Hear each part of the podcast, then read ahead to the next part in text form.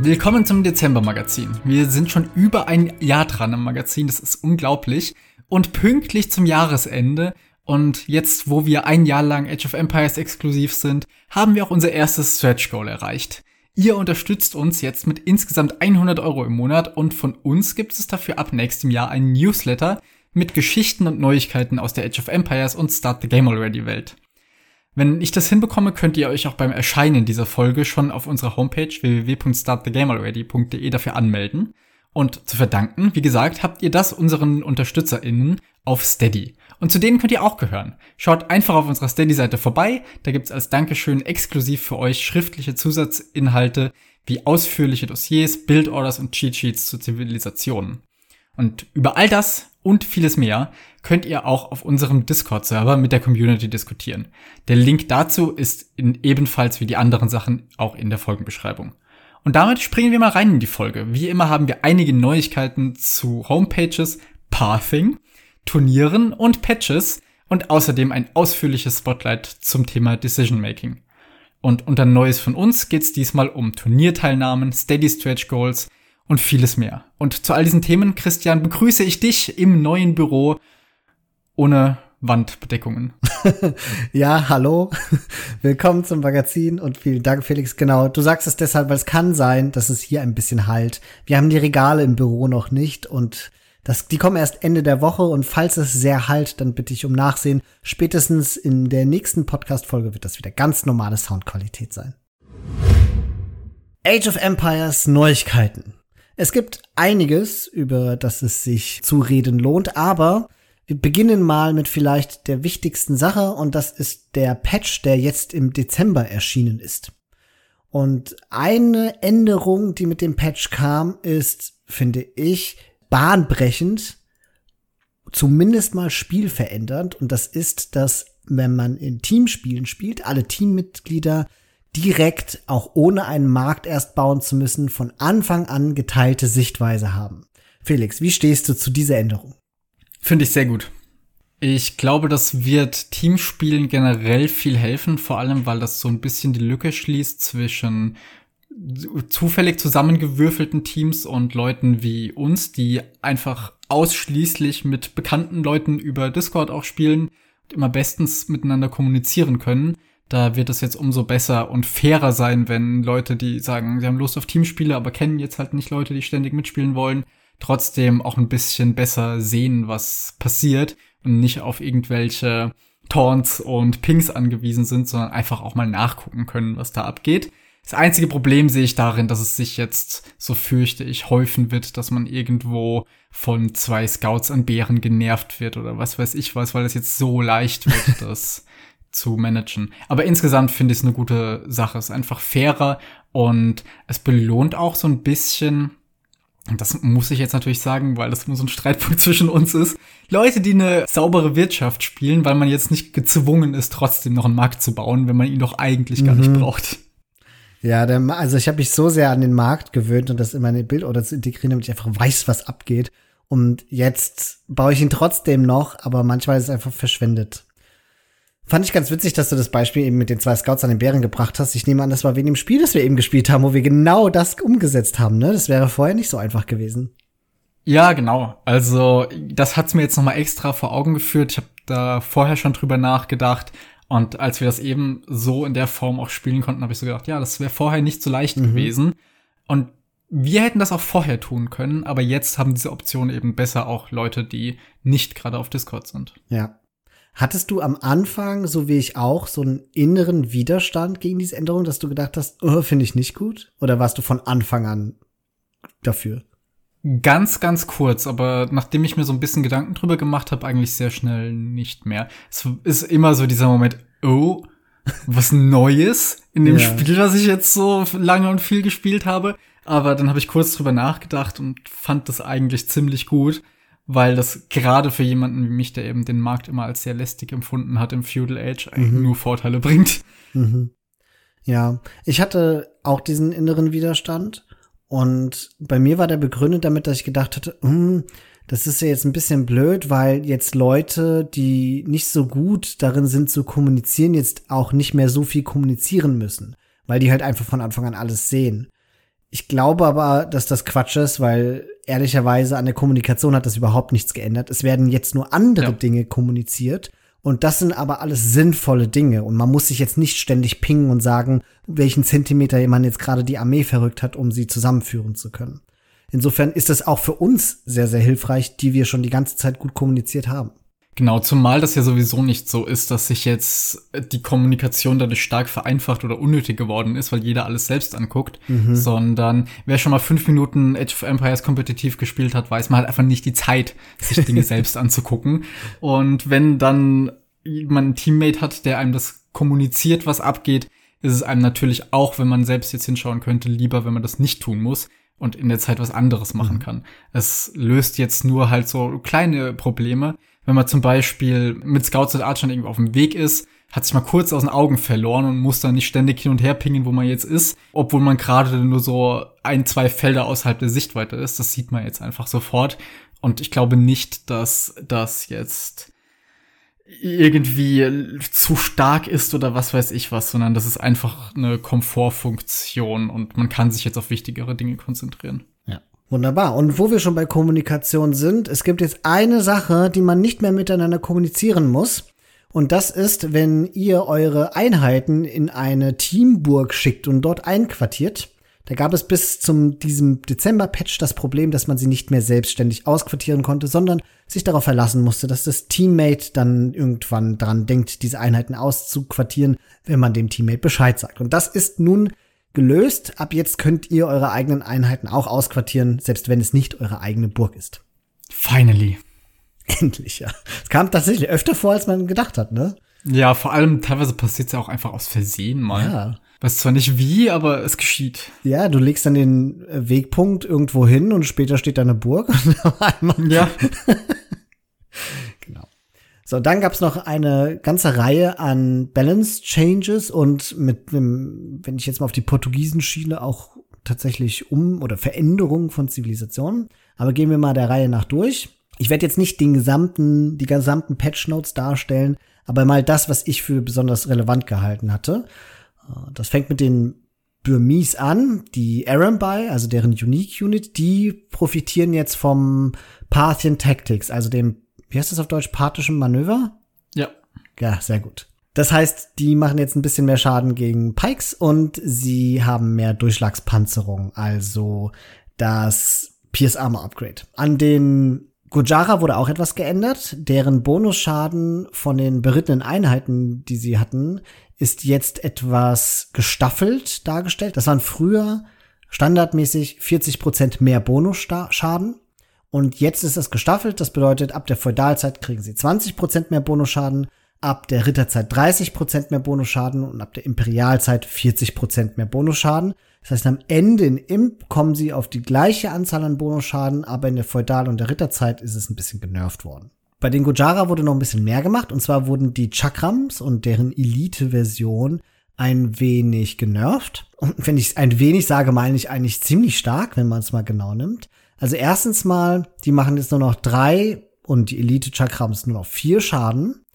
Was ein Buff ist, ist die Tatsache, dass der Pass-Through-Damage, also der Schaden, der entsteht, wenn deren Diskuswurf durch die erste Einheit geht und die hinteren Einheiten in der Reihe trifft, der ist jetzt aber nicht mehr 50%, sondern der ist jetzt 100%. Das heißt, die machen für die hinteren Reihen mehr Schaden. Plus, sie erhalten plus eins Bonus Schaden auf Infanterieeinheiten. Was aber bedeutet, dass sie gegen alle anderen Einheiten weniger Schaden machen als vorher, nur gegen Infanterie gleich viel. Und damit ist ein Problem adressiert, das die Chakrams extrem stark gemacht hatte, weil mehr oder weniger Cav eigentlich der direkte Konter sein sollte gegen die Chakrams und die Chakrams aber unglaublich gut auch gegen Cav performt haben. Und aus diesem Grund wurde jetzt dieser Bonusschaden für Infanterie eingefügt und damit sind diese Chakram-Einheiten jetzt viel stärker als eine Counter-Einheit gegen Infanterie und nicht mehr so stark gegen Kavallerie. Sie sind nach wie vor gar nicht schlecht gegen Bogenschützen, weil die ja in der Regel auch so gestaffelt dastehen und dadurch, dass sie jetzt 100% Schaden machen, können sie halt, wenn da jemand ein bisschen auf seine Bogenschützen nicht richtig aufpasst, richtig, richtig viel Schaden an denen machen, fast wie so ein Skorpion. Man kann es also so zusammenfassen, dass die Chakrams jetzt vor allen Dingen erstmal ein Konter gegen Infanterie, insbesondere gegen Helps sein werden. Hindustani, die andere indische Zivilisation, wurde auch angefasst. Und zwar machen deren Kamele jetzt nur noch 20% statt wie früher 25% schnelleren Schaden. Die Polen wurden auch genervt, wobei man dazu sagen muss, dass das wahrscheinlich für viele Leute zu wenig ist, habe ich so ein bisschen herausgehört wenn ich mir angehört habe, wie die Pros zumindest sich über die Patch Notes unterhalten hatten, klingt das so, als wäre das nur ein Tropfen auf dem heißen Stein gewesen. Da muss wahrscheinlich noch mehr kommen. Aber was geändert wurde, ist, dass die Polen bei ihrem Steinsammelbonus jetzt ein wenig genervt wurden. Bisher war der Bonus ja so, dass wenn sie Stein sammeln, sie 50% des Steingehaltes auch nochmal Gold bekommen haben. Also alle zwei Steine haben die ein Gold bekommen was für fantastische Tower Rushes und richtig, richtig starke Build Orders geführt hatte. Und dieser Bonus wurde jetzt ein wenig genervt. Das heißt, die kriegen jetzt nicht mehr 50% Gold aus ihrem Stein, sondern nur noch, Achtung, 33% Gold. Das heißt 17% weniger oder auch nur noch ein Drittel des Steinwertes. Das ist nicht besonders viel und verändert also nichts an der Identität der Zivilisation, sorgt nur noch dafür, dass diese Build-Orders nicht mehr ganz so effizient sind wie vorher.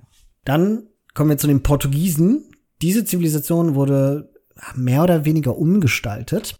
Erstens mal haben sie ihren Teambonus verloren. Der Teambonus früher hat ja dafür gesorgt, dass man als Teammates dann alles sehen konnte, dass man von Anfang an die geteilte Sichtweite hatte.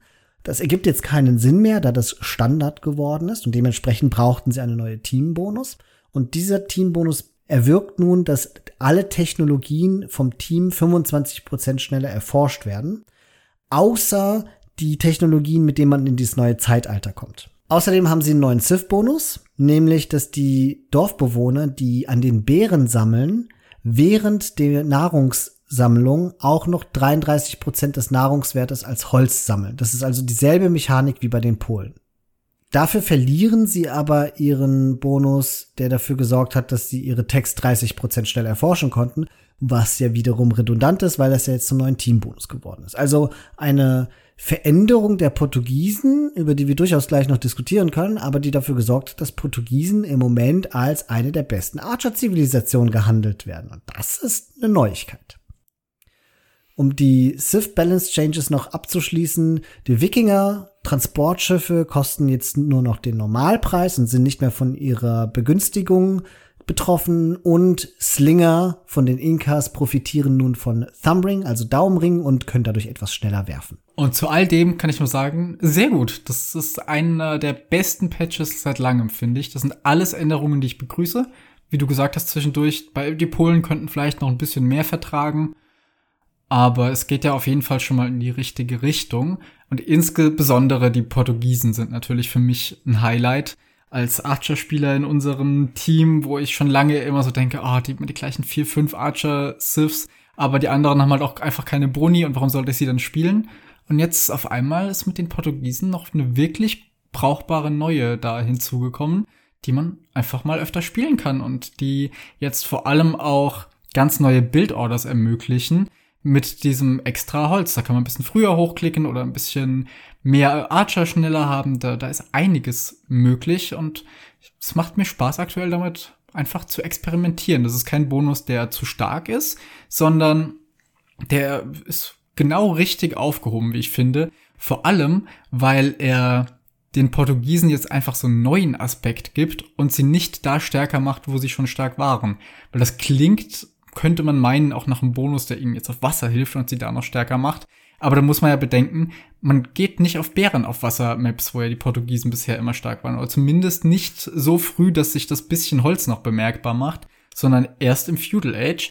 Und dann ist es vollkommen okay, dass sie noch ein bisschen Holz bekommen. Deswegen bringt das da erstmal überhaupt nichts, sondern gibt ihnen einfach so eine bisschen neue Rolle. Entweder in der Archer-Rolle in Teamgames und ich meine, es gibt ja auch schon ganz tolle Build-Orders, wie man jetzt super früh einen Scout-Rush mit denen hinkriegt. Richtig. Also was ich an den Portugiesen schon immer geschätzt hatte, war, dass sie ihre Goldeinheiten vergünstigt bekommen hatten, weshalb die für mich so eine Pseudo-Berber-Sith waren. Und ich bin gerne mit denen auch auf Knights gegangen, die paar Mal, die ich das gespielt hatte. Und ich glaube, das macht sie jetzt noch einfach ein bisschen stärker. Weil du es angedeutet hast, da können wir auch gerne die Links mal in die Folgenbeschreibung packen, einfach zum YouTube-Kanal vom Survivalist. Der hat nämlich Build-Orders gemacht für superschnelle Archer-Build-Order, superschnelle Scout-Build-Order und sogar eine Man-at-Arms-Build-Order, die der, also drei Videos, die drei verschiedene Build-Orders zeigen. Wenn ihr nicht selbst drum experimentieren möchtet, sondern einfach auf schon bestehende Arbeit aufbauen möchtet, das kann ich sehr, sehr empfehlen. Ich habe das mal nachgespielt ein paar Mal. Es ist wirklich eine anspruchsvolle Build-Order, aber sie macht auch Spaß zu spielen. Das Grand Melee Turnier bei der Dreamhack in Hannover ist beendet. Und im Finale, Achtung, Spoiler, wer es noch nicht gesehen hat, im Finale standen sich Hera und Leary gegenüber und wow, was war das für ein grandioses Set. Am Ende hat sich Hera gegen Leary 5 zu 4 durchgesetzt. Leary gewöhnt sich damit an, bei großen Turnieren mit großen Prize Pools immer den zweiten Platz einzunehmen, was respektabel ist. Aber so der letzte große Win liegt dann doch schon ein bisschen zurück, nachdem ihm ja Tato auch den Red Bull Wololo-Titel dann strittig gemacht hatte. Und es war eine denkbar knappe Angelegenheit mit Aufs und Ups. Und aus diesem Grund ist es definitiv ein empfehlenswertes Finale. Und das würde ich tatsächlich über nahezu alle Spiele dieses Turniers sagen. Die waren eigentlich im Grunde immer sehr, sehr knapp, auch wenn man sich mal die Spielstände anguckt. Nur ein Spiel ist da ein bisschen aus der Reihe getanzt und das war das Set von Hera gegen Tato, das Hera im Halbfinale ganz, ganz klar dominiert und mit 4 zu 0 gewonnen hatte und so dann den Einzug ins Finale auch geschafft hatte. Ja, ich fand alle Spiele, die ich von dem Turnier gesehen habe, großartig. Also auch Hera gegen Tato war jetzt, was der den Score am Ende angeht, eindeutig, aber die Spiele an sich waren schon spannend auch. Und insbesondere an den allerersten Tag, den Donnerstag von dem Event, habe ich noch sehr gute Erinnerungen in dem Sinne, dass ich die ganzen Viertelfinale, die da stattgefunden ha haben, wirklich großartig fand. Also dieser Tag und generell das ganze Event hat einfach unfassbar gute und spannende Spiele hervorgebracht. Mhm. Setting war gut, es war wieder mit diesem Deepwater Start, das heißt neuen Villager Start, was die Spiele ein klein wenig beschleunigt hat und aber jetzt nicht grundlegend wieder verändert hatte. Insofern musste man sich da nicht neu eindecken. ist jetzt nicht wie Empire Wars, wo alles doch ein bisschen anders abläuft. Und ich fand's wirklich, wirklich cool. Hab mir mal selbst als Empfehlung herausgeschrieben das Set von Jordan gegen Hera. Da habe ich, also, da war ich so nervös während dem Spiel, weil ich habe tatsächlich ja zwei meiner liebsten Spiele, aber ich habe natürlich ein bisschen mehr zu Jordan gehalten. Und am Ende hatte Hera gewonnen, aber es war denkbar knapp. Und angesichts der Tatsache, dass Hera dann 4 zu 0 Tato besiegt hatte, war das eine respektable Leistung von Jordan, auf der dann Fall. auch in Interviews später und auch bei sich im Stream gesagt hat, dass er ziemlich stolz auf seine Leistung war, was ich äh, wirklich sehr gut verstehen kann. Und mein Lieblingsset war aber Doubt gegen Leary. Ich finde, die beiden produzieren einfach regelmäßig die Highlights in Turnieren, wenn die aufeinandertreffen. Mhm. Vor allem, obwohl Leary ja jedes Mal so weit kommt und immer als einer der Favoriten gehandelt wird. Ich, irgendwie Daut hat ihn ganz gut raus. Also diesmal sollte es nicht sein letztlich, aber irgendwie schlägt sich Daut doch jedes Mal besser als viele anderen gegen ihn. Und das ist ein bisschen schade, dass es diesmal nicht funktioniert hat, aber wie du gesagt hast, das Set war großartig. Ja. Und im Grunde kann man mal abgesehen von diesem 4-0 von Hera gegen Tato bei allen Sets sagen, es hätte genau auch andersrum ausgehen können. Ja. Mm, es gab noch ein paar Besonderheiten. Zum Beispiel dass, wenn wir auf die Caster gucken, dass Nili und Dave gecastet haben, aber dass sehr spontan auch noch Ornlu als dritter Caster dazu kam, der für sein erstes Live-Event vor Publikum und vor sehr großer Zuschaueranzahl bei so einem S-Tier-Tournament finde ich eine sehr, sehr gute Leistung gebracht hat. Am Anfang hat man ihm total angemerkt, wie nervös er ist, aber schon am zweiten und am dritten Tag war es deutlich besser. Wie hast du ihn wahrgenommen? Genau so. Also man hat beim Sprechen richtig gesehen, wie seine Hände teilweise ja. gezittert haben und wie er nicht so richtig wusste, wo er damit hin sollte. Aber er hat trotzdem geschafft, das sehr solide zu machen. War auch die ganze Zeit einfach sympathisch dabei und er war wirklich, wie man ihn auch aus seinen Streams kennt, nur mit bisschen zittrigen Händen. Mhm. Und dann gab's ja auch noch den Artosis. Das ist ja ein ehemaliger StarCraft 2 Profi, beziehungsweise auch Caster vor allen Dingen. Und der hatte eher die Moderatorenrolle eingenommen, zusammen mit Ellie, die als Host aufgetreten ist und dann auch die Spielerinterviews geführt hatte. Und Ich weiß nicht, wie es dir ging. Ich kenne Artosis jetzt eher halt von StarCraft, was ich halt früher ein bisschen geguckt habe. Und man, ich finde, man merkt bei ihm, er ist ein bisschen ins Alter gekommen. Das war ganz weird, weil ich ihn halt eher schon von vor, keine Ahnung, fünf, sechs Jahren kenne. Und da war er noch ganz anders in meinen Augen. Andererseits habe ich ihn auch nie so stehend gesehen. Normalerweise sehe ich ihn oder höre ich ihn vor allen Dingen nur, wenn überhaupt. Aber ich fand's toll. Ich fand, er hat dem Ganzen wieder so einen Grad an Professionalität gegeben. Und obwohl er erst seit drei Wochen sich in Age of Empires eingearbeitet hatte, hat er einen guten Ton getroffen, hat sehr gut durch dieses Event geleitet und auch die Caster so ein bisschen an der Leine genommen und dafür gesorgt, dass die eine ordentliche Struktur haben. Das hat mir sehr, sehr gut gefallen. Ja, auf jeden Fall. Ich kannte ihn jetzt vorher noch nicht. Also das war jetzt so mehr oder weniger mein Ersteindruck von ihm. Aber man merkt halt bei so Leuten, dass die immer eine Professionalität da reinbringen und die können sich halt auch schnell in solche Spiele einarbeiten. Mhm. Das ist eine ganz bewundernswerte Fähigkeit und man merkt einfach bei ihm, dass der diese Professionalität hat. Kommt wahrscheinlich auch mit dem von dir schon festgestalten Alter. Und dann gab es ja noch zwei überraschende Caster und das war im Spiel um Platz drei. Da sind nämlich keiner der drei zuvor genannten Caster haben sich um das Spiel gekümmert, sondern es waren Jordan und Dowd. Und das hat mich ehrlicherweise überrascht. In zweierlei Hinsicht. Ich fand es überraschend gut und unterhaltsam. Aber ich war auch überrascht, dass es drei Caster gibt und keiner von denen dieses Spiel um Platz drei gecastet haben. Warum, war mir ein Rätsel. Ja, man munkelte ja so ein bisschen, dass die Caster sich am Tag zuvor etwas unbeliebt gemacht haben. Darüber wird ja gleich noch zu sprechen sein. Aber vielleicht war es halt auch einfach nur so, hey, wir haben hier zwei Pros und die haben Lust darauf, das zu machen. Warum also nicht? Zumal Jordan ja öfter mal was castet und auch schon öfter so ein bisschen Andeutungen gemacht hat, dass er sich in dieser Rolle vielleicht auch in der Zukunft sehen könnte.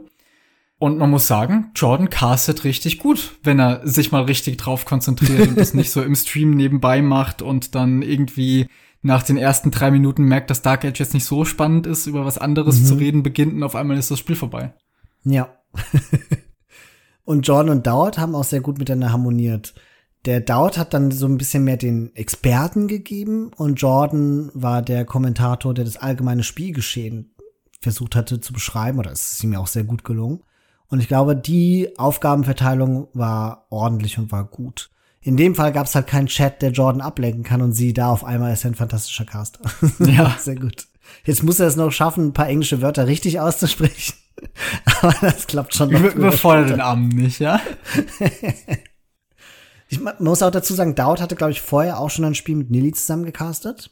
Und zwar ein Spiel, bei dem besagte umschrittene Szene geschehen ist. Da hat nämlich Nili einen Witz gerissen, der, ich sag mal, fragwürdig ist. Also das Ganze ging schon los, noch bevor das Turnier überhaupt begonnen hatte. Da hatte Nilly nämlich in einem seiner Streams, da war ich auch dabei, angekündigt, er hat eine Reihe von Witzen geschrieben und einer von diesen Witzen ist potenziell karriereendend. So hatte er das damals angekündigt.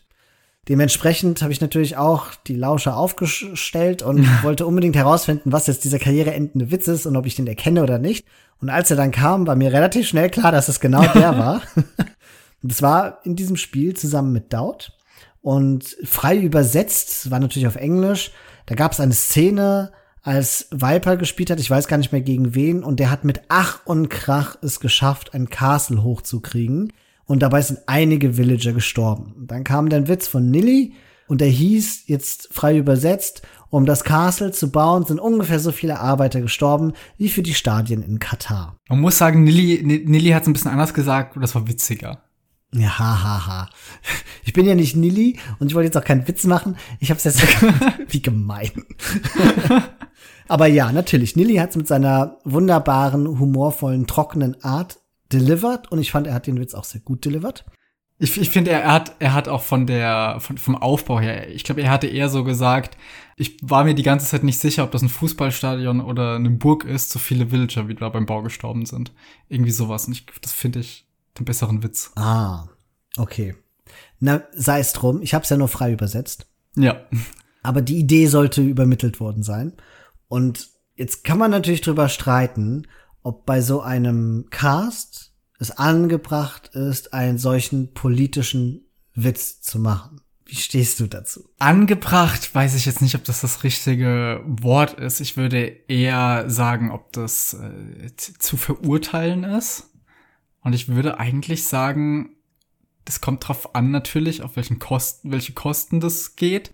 Und aus, aus dem Gesamtkontext und so ist natürlich klar, dass Nili hier nicht sagen wollte, ha, wie lustig, da sind Leute gestorben sondern dass das auf Kosten der Regierung des Landes und auf Kosten von Katar einfach ging. Und deswegen finde ich, zumal ja das auch jetzt nicht dort vor Ort stattfand und jetzt die Veranstalter fürchten müssten, ihren Ort zu verlieren oder was weiß ich was und da rausgeschmissen zu werden, sondern es war halt immer noch auch in Deutschland und eigentlich sollte das sicheres Terrain für sowas sein finde ich das jetzt eigentlich so als Stellungnahme nichts Schlimmes. Ja, ich auch. Also nicht. Es, es, es, es hängt einfach für die Veranstalter oder für niemanden etwas daran, wo man sagen könnte, boah, das könnte jetzt aber euch äh, noch mal zu Konsequenzen in irgendeiner Form äh, führen. Das gibt noch mal Probleme in der Zukunft, sondern es ist halt einfach die Tatsache, es war ein politischer Witz und nicht einfach nur irgendeine Alberei. Punkt. Und das finde ich jetzt keinen guten Grund, um das zu verurteilen. Ja, ich, also ich würde nicht komplett ausschließen, dass das ohne Konsequenzen ist. Erstmal privat für Nilly. Genau, das ist ja aber mein Punkt. Für Nilly natürlich. Aber es gibt meiner Meinung nach keinen Grund für, dafür, dass es, also, wer, wer sollte einen Nachteil davon haben, dass Nilly diesen Witz gemacht hat? Naja, immer dann, wenn eine DreamHack irgendwo stattfinden soll, in einem Land, das darauf Wert legt, dass das komplett unpolitisch abläuft, würde man überlegen, okay, die Dreamhack hat das Ganze unkommentiert stehen gelassen. Das heißt, sie verhindern nicht aktiv, dass so etwas geschieht und dann könnte das bedeuten, dass das als, als ein Land als Austragungsort vielleicht nicht mehr in Frage kommt. Oder nicht, es muss ja nicht mal ein Land sein, das kann ja irgendwie äh, ein Ort oder was weiß ich was sein, eine Organisation, unter deren Schirmherrschaft das geschieht und die könnten dann sagen, die DreamHack hat sich hier nicht stark genug davon distanziert und dementsprechend ist das Risiko zu hoch. Ja, muss man aber auch sagen, dass sich das jetzt ganz klar gegen etwas richtete, wo sich die westliche Welt doch ziemlich einig ist, dass das moralisch nicht so okay war und insofern jetzt nicht unbedingt zu befürchten ist, dass jetzt auf einmal das Ganze hochpolitisch wird von der Veranstaltung her und einfach hier und da auf alles draufgehauen wird, wo irgendeine Kleinigkeit ist. Ich würde es auch nicht erwarten, aber das ist die Konsequenz, die es haben könnte. Das ist zumindest nicht komplett unrealistisch, dass das geschieht. Immerhin ist es bei solchen Austragungsorten und Dachverbänden spielt Politik halt, das ist halt die erste Rolle, die solche Events machen. Das, es geht um Prestige, es geht um ein bestimmtes Bild, das vermittelt werden soll. Daher ist sowas schon durchaus zumindest mal bedenkenswert. Ich kann mir auch nicht vorstellen, dass das für Age of Empires oder auch für DreamHack jetzt eine besondere Rolle spielen wird. Aber es ist zumindest ein Gedanke, den man mal in den Raum werfen könnte. Und Nili hat das ja in Kauf genommen. Dementsprechend hatte er auch im Anschluss dann, ich glaube einen Tag später über Twitter ein Entschuldigungsvideo tatsächlich aufgezeichnet und das über seinen Twitter-Account publiziert, in dem er gesagt hat, dass er sich für den Witz entschuldigt, denn das Ganze ist nicht sein Turnier und nicht seine Austragung und deswegen wäre das unangebracht gewesen und deswegen entschuldigt er sich für diesen Witz. Das heißt, er hat da ehrlicherweise einen Rückzieher gemacht und ich glaube aber, ich unterstelle das jetzt mal so, ich glaube nicht, weil er den Witz unangebracht fand, sondern einfach nur um Dreamhack oder die Austragungsstätte und auch The Order of the Sheep so ein bisschen in Schutz zu nehmen, damit die sich nicht erst davon distanzieren müssen. Ja, genau so klang es und sah es aus. Das war jetzt keine Entschuldigung, die so aus tiefstem Herzen wirkte, sondern das war ein Punkt, den er in dem Video mal kurz abgehakt hat und dann ging es weiter. Ja. Also ich fand, es war gut und ich finde es ehrlicherweise nicht nur mutig, sondern irgendwie auch richtig, wenn er diese politische Haltung hat. Und ich finde, die kann man teilen. Dann ist er, er ist ja eine Persönlichkeit des öffentlichen Raumes. Das heißt, er ist ja auch Influencer in gewisser Weise. Und die Idee, dass diese Menschen politisch völlig neutral sind und zu nichts eine Meinung haben oder diese auch nicht kundtun sollten, die halte ich grundsätzlich auch in einer demokratischen Gesellschaft für gefährlich. Solange das jetzt keine ist, die gegen die demokratische Grundordnung halt verstößt, ne? So, und in dem Fall ist es halt zu einem Zeitpunkt gewählt worden, wo die Weltmeisterschaft stattfand, wo es diesen großen politischen Diskurs dazu gibt. Und dann hat er auf eine intelligente Art und Weise einen Witz gemacht. Und das fand ich, also ich habe innerlich applaudiert und ich habe das auch, auch wenn das teilweise als unangemessen empfunden wird, der Sinn eines solchen Witzes ist es ja, einen Diskurs anzustoßen. Und das ist ja etwas, was auch eine demokratische Gesellschaft auszeichnet. Da fand ich das voll gut, dass er das gemacht hat, ohne Probleme. Womit ich da meine Schwierigkeiten hatte, war, er hat ja dann kurz darauf auch noch mal gesagt, dass äh, Leute sich überlegen sollten, die WM in Katar zu boykottieren. So, und das ist ein, was anderes. Ne? Ein Boykottaufruf ist nicht das gleiche wie eine, eine, ein Hinweis oder ein Bewusstmachen von solchen politischen schwierigen Lebenslagen. Und ich glaube, der Boykottaufruf war das dann, der den Leuten so richtig zuwidergegangen ist. Und da hat er, glaube ich, die Schwelle überschritten. Ich glaube, da würde ich die Grenze noch gar nicht ziehen, weil der Boykottaufruf ist ja irgendwo auch nur Ausdruck seiner Meinungsfreiheit in dem Moment und letztlich ja die Konsequenz dessen, was er davor gesagt hat. Also wenn er die Weltmeisterschaft verurteilt aufgrund der Art, wie sie eben organisiert und vor allem wie sie auch zustande gekommen ist, dann ist ja ist nur logisch, dass es da seiner Sicht nach eine Konsequenz rausgeben muss, wie man den entsprechenden Leuten klar macht, dass man das nicht gut findet.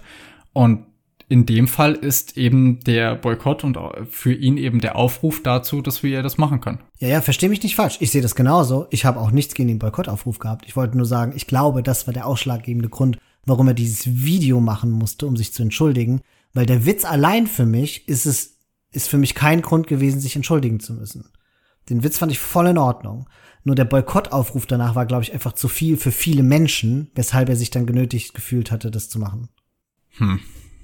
Ja, mag, mag sein, aber wie gesagt, es ist halt irgendwie auch nur noch mal gesagt, was in dem davor ja implizit schon mit drin ja. steckte. Mm, ja, nee, finde ich nicht. Es, es macht schon einen Unterschied, ob du eine eigene Meinung darstellst oder Menschen zu einer Handlung aufrufst. Das ist schon ein Unterschied. Und deswegen ist der Boykottaufruf schon was anderes. Und ich glaube, das Problem daran ist halt, durch diesen Aufforderungscharakter er als Repräsentant, der da auf dieser Bühne steht, du möchtest halt als Veranstalter nicht, dass so etwas auf deiner Bühne passiert, ohne dass das kommentiert wird. Kann ich mir schon, kann, also, ehrlich, wenn ich Dreamhack organisieren würde, selbst ich hätte einfach aus ganz klar wirtschaftlichen und politischen Gründen gesagt, dass er da, da deswegen auch ein Entschuldigungsvideo machen soll, damit klar ist, dass das nicht auf mich zurückfällt. Als so ein großer Organisator, selbst wenn ich voll dahinter stehe. Boah, finde ich schwierig in dem Fall dann jemanden dazu zu zwingen, sich dafür zu entschuldigen, weil je nach Auslegung stellt man sich damit ja fast schon auf die andere Seite. Also, wenn jetzt Nilly im Nachhinein sagt, ja, die Dreamhack-Leute haben mich äh, dazu gezwungen, für, äh, zu entschuldigen, dass ich die Austragung der WM in Katar und all die Bedingungen für die Arbeiter dort verurteilt habe, dann siehst du halt auf einmal auch nicht gut aus. Nee, nee, nee, nee. Ich glaube ehrlicherweise auch nicht, dass die ihn gezwungen haben. Ich glaube, der hat das aus eigenem, müsste man ihn jetzt fragen, wir mutmaßen jetzt nur. Aber ich traue ihm zu, dass er das einfach geschnallt hat und dann aus eigenem Ver Menschenverstand heraus das proaktiv gemacht hat. Aber ich kann, ja, es ist schwierig, ne? Das ist das Ding, wenn du nämlich einmal damit angefangen hast und fängst dann auf einmal dich an für deine, wie du und wie gesagt der Großteil der westlichen Gemeinschaft ja finden, richtige moralische Position zu entschuldigen, dann stehst du halt auf einmal auf der anderen Seite. Zumindest kann man das daraus lesen. Ja, aber das hat ja weder Nilly gemacht noch irgendjemand anders. Es hat sich ja niemand für den Inhalt des Witzes entschuldigt. Es hat sich Nilly ja auch nur dafür entschuldigt, dass er das auf dieser Bühne getan hatte. Das ist schon ein sehr wichtiger Unterschied. Ich würde auch niemals von irgendjemandem verlangen, sich für diesen, für den, für diesen Inhalt entschuldigen zu müssen. Aber es ist halt ein, äh, also, aber, aber allein die Tatsache, dass es gemacht hat, dass das nicht angebracht war, das einfach so zu tun. Oder er hätte sich halt im Vorfeld mit den Leuten absprechen müssen und dann ja. hätte es aber auch nicht dieses Video geben müssen. Ich finde es sehr kompliziert Mega, alles ja. in, in der Außenwirkung eben. Weil wenn das Thema einmal angeschnitten ist, wie gesagt, egal für was du dich jetzt genau entschuldigst, es kann immer falsch ausgelegt ja. werden. Und womöglich äh, wäre es das Beste gewesen, es einfach bei dem Anfang zu belassen. Man weiß es nicht. Man weiß es nicht, aber was wir wissen ist, Nili war sich darüber im Klaren und er hat sich bewusst entschieden, es zu tun und dafür kriegt ja. er von mir ein dickes Lob. ja. Start the Game Already Podcast approves. Jawohl. Dann gab es aber noch mehr Kontroversen um dieses Turnier herum und die eine Kontroverse ging darum, dass es unfassbar wenig Publikum gab, also Live-Publikum vor Ort, die sich das Turnier angeguckt hatte. Es gab ja diese große Halle mit einer ordentlichen Bestuhlung und am ersten Tag war da gefühlt niemand. Man hat ab und zu mal jemand vorbeilaufen sehen und hat dann festgestellt, das ist irgendwie Debbie, also die Freundin von Viper oder einer von den Castern oder sonst wer, wer sich da auf die Stühle gesetzt hat. Außerdem hat das Produktionsteam sich merklich Mühe gegeben, auch am letzten Tag, an dem einige Leute da waren, trotzdem im Vordergrund immer leere Sitze zu zeigen, was mich tierisch verwirrt hat. ja. Oder? War doch voll komisch. Ja, haben die ihre Kamera nicht höher bekommen? Man weiß es nicht. Ich weiß es nicht. Ich habe das Gefühl, die haben einfach so klare Bilder, die sie zeigen wollen und dann spielt keine Rolle, was drauf ist, aber die wollten halt diesen Winkel haben. Ja. Wer weiß. Jedenfalls, es war sehr, sehr leer. Etwas, das auch die Spieler gesagt haben, was ein bisschen enttäuschend war, haben auch die Caster gesagt, dass es enttäuschend war. Und jetzt kann man sich die Frage stellen, woran lag's denn? Ich würde sagen, vor allem an den ersten Tagen einfach daran, dass es Arbeitstage waren. Es hat immer saufrüh begonnen. Also ich glaube, der Stream startete teilweise um 11 Uhr morgens deutscher Zeit. Und das war ja Donnerstag und Freitag. Und außerdem denke ich, dass noch eine Rolle gespielt haben wird, dass das Event beziehungsweise das Turnier relativ knapp angekündigt worden ist. Wenn das jetzt mit einem Vorlauf wie in Red Bull Wololo angekündigt worden wäre, was ja irren Zulauf bekommen hat, einfach weil man die Spieler sehen wollte und so weiter, hätte das da auch wahrscheinlich anders ausgesehen. Bei Red Bull waren ja Leute auf, aus der ganzen Welt extra angereist. Ich bin mir sicher, das hätten dafür auch Leute gemacht.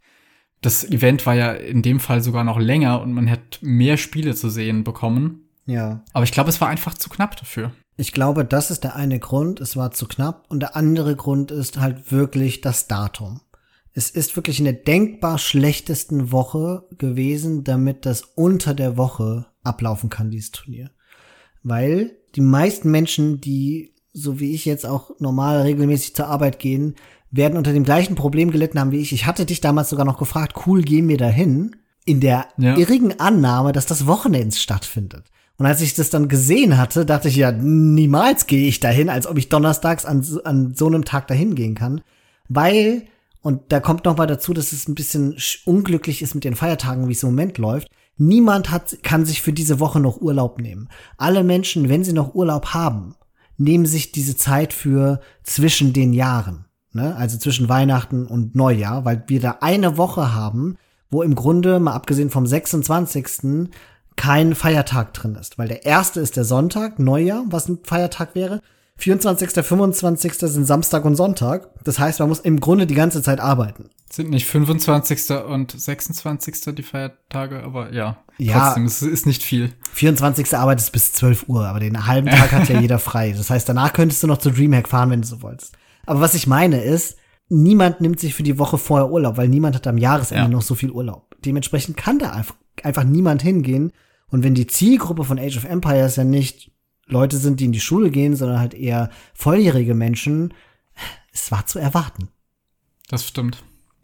Fand ich bisschen schade, gerade weil ja die Live-Crowd bei Red Bull so viel ausgemacht hat, auch nachdem wir ja selbst da waren, wenn man sich nachher noch den Stream angeguckt hat, man hat ja doch viel gehört und das ja. hätte auch dem hier noch viel geholfen von der Stimmung her. Und so hat sich ein bisschen dünn angefühlt einfach, auch wenn die Spiele so gut waren. Ja, schade. Es gab auch diesen einen Moment, wo sie dann versucht haben, mal am letzten Tag so ein bisschen mehr von der, von, von den Zuschauern ein bisschen einzublenden, dass man so Geräusche hört, wenn die klatschen oder jubeln.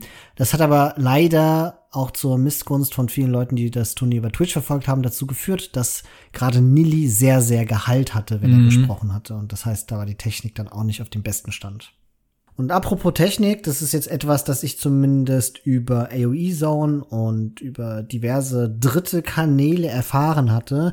Die spanische Community hat sich regelrecht in Rage diskutiert, denn es gab wohl sehr, sehr, sehr viele Schwierigkeiten dabei, diese Turniere zu streamen. Das ist bedingt dadurch, dass das Turnier ein geschlossenes Stream-Format hatte. Das heißt, man konnte nicht einfach das Turnier streamen, und man durfte das auch nicht in englischer Sprache casten, wenn ich das richtig verstanden hatte.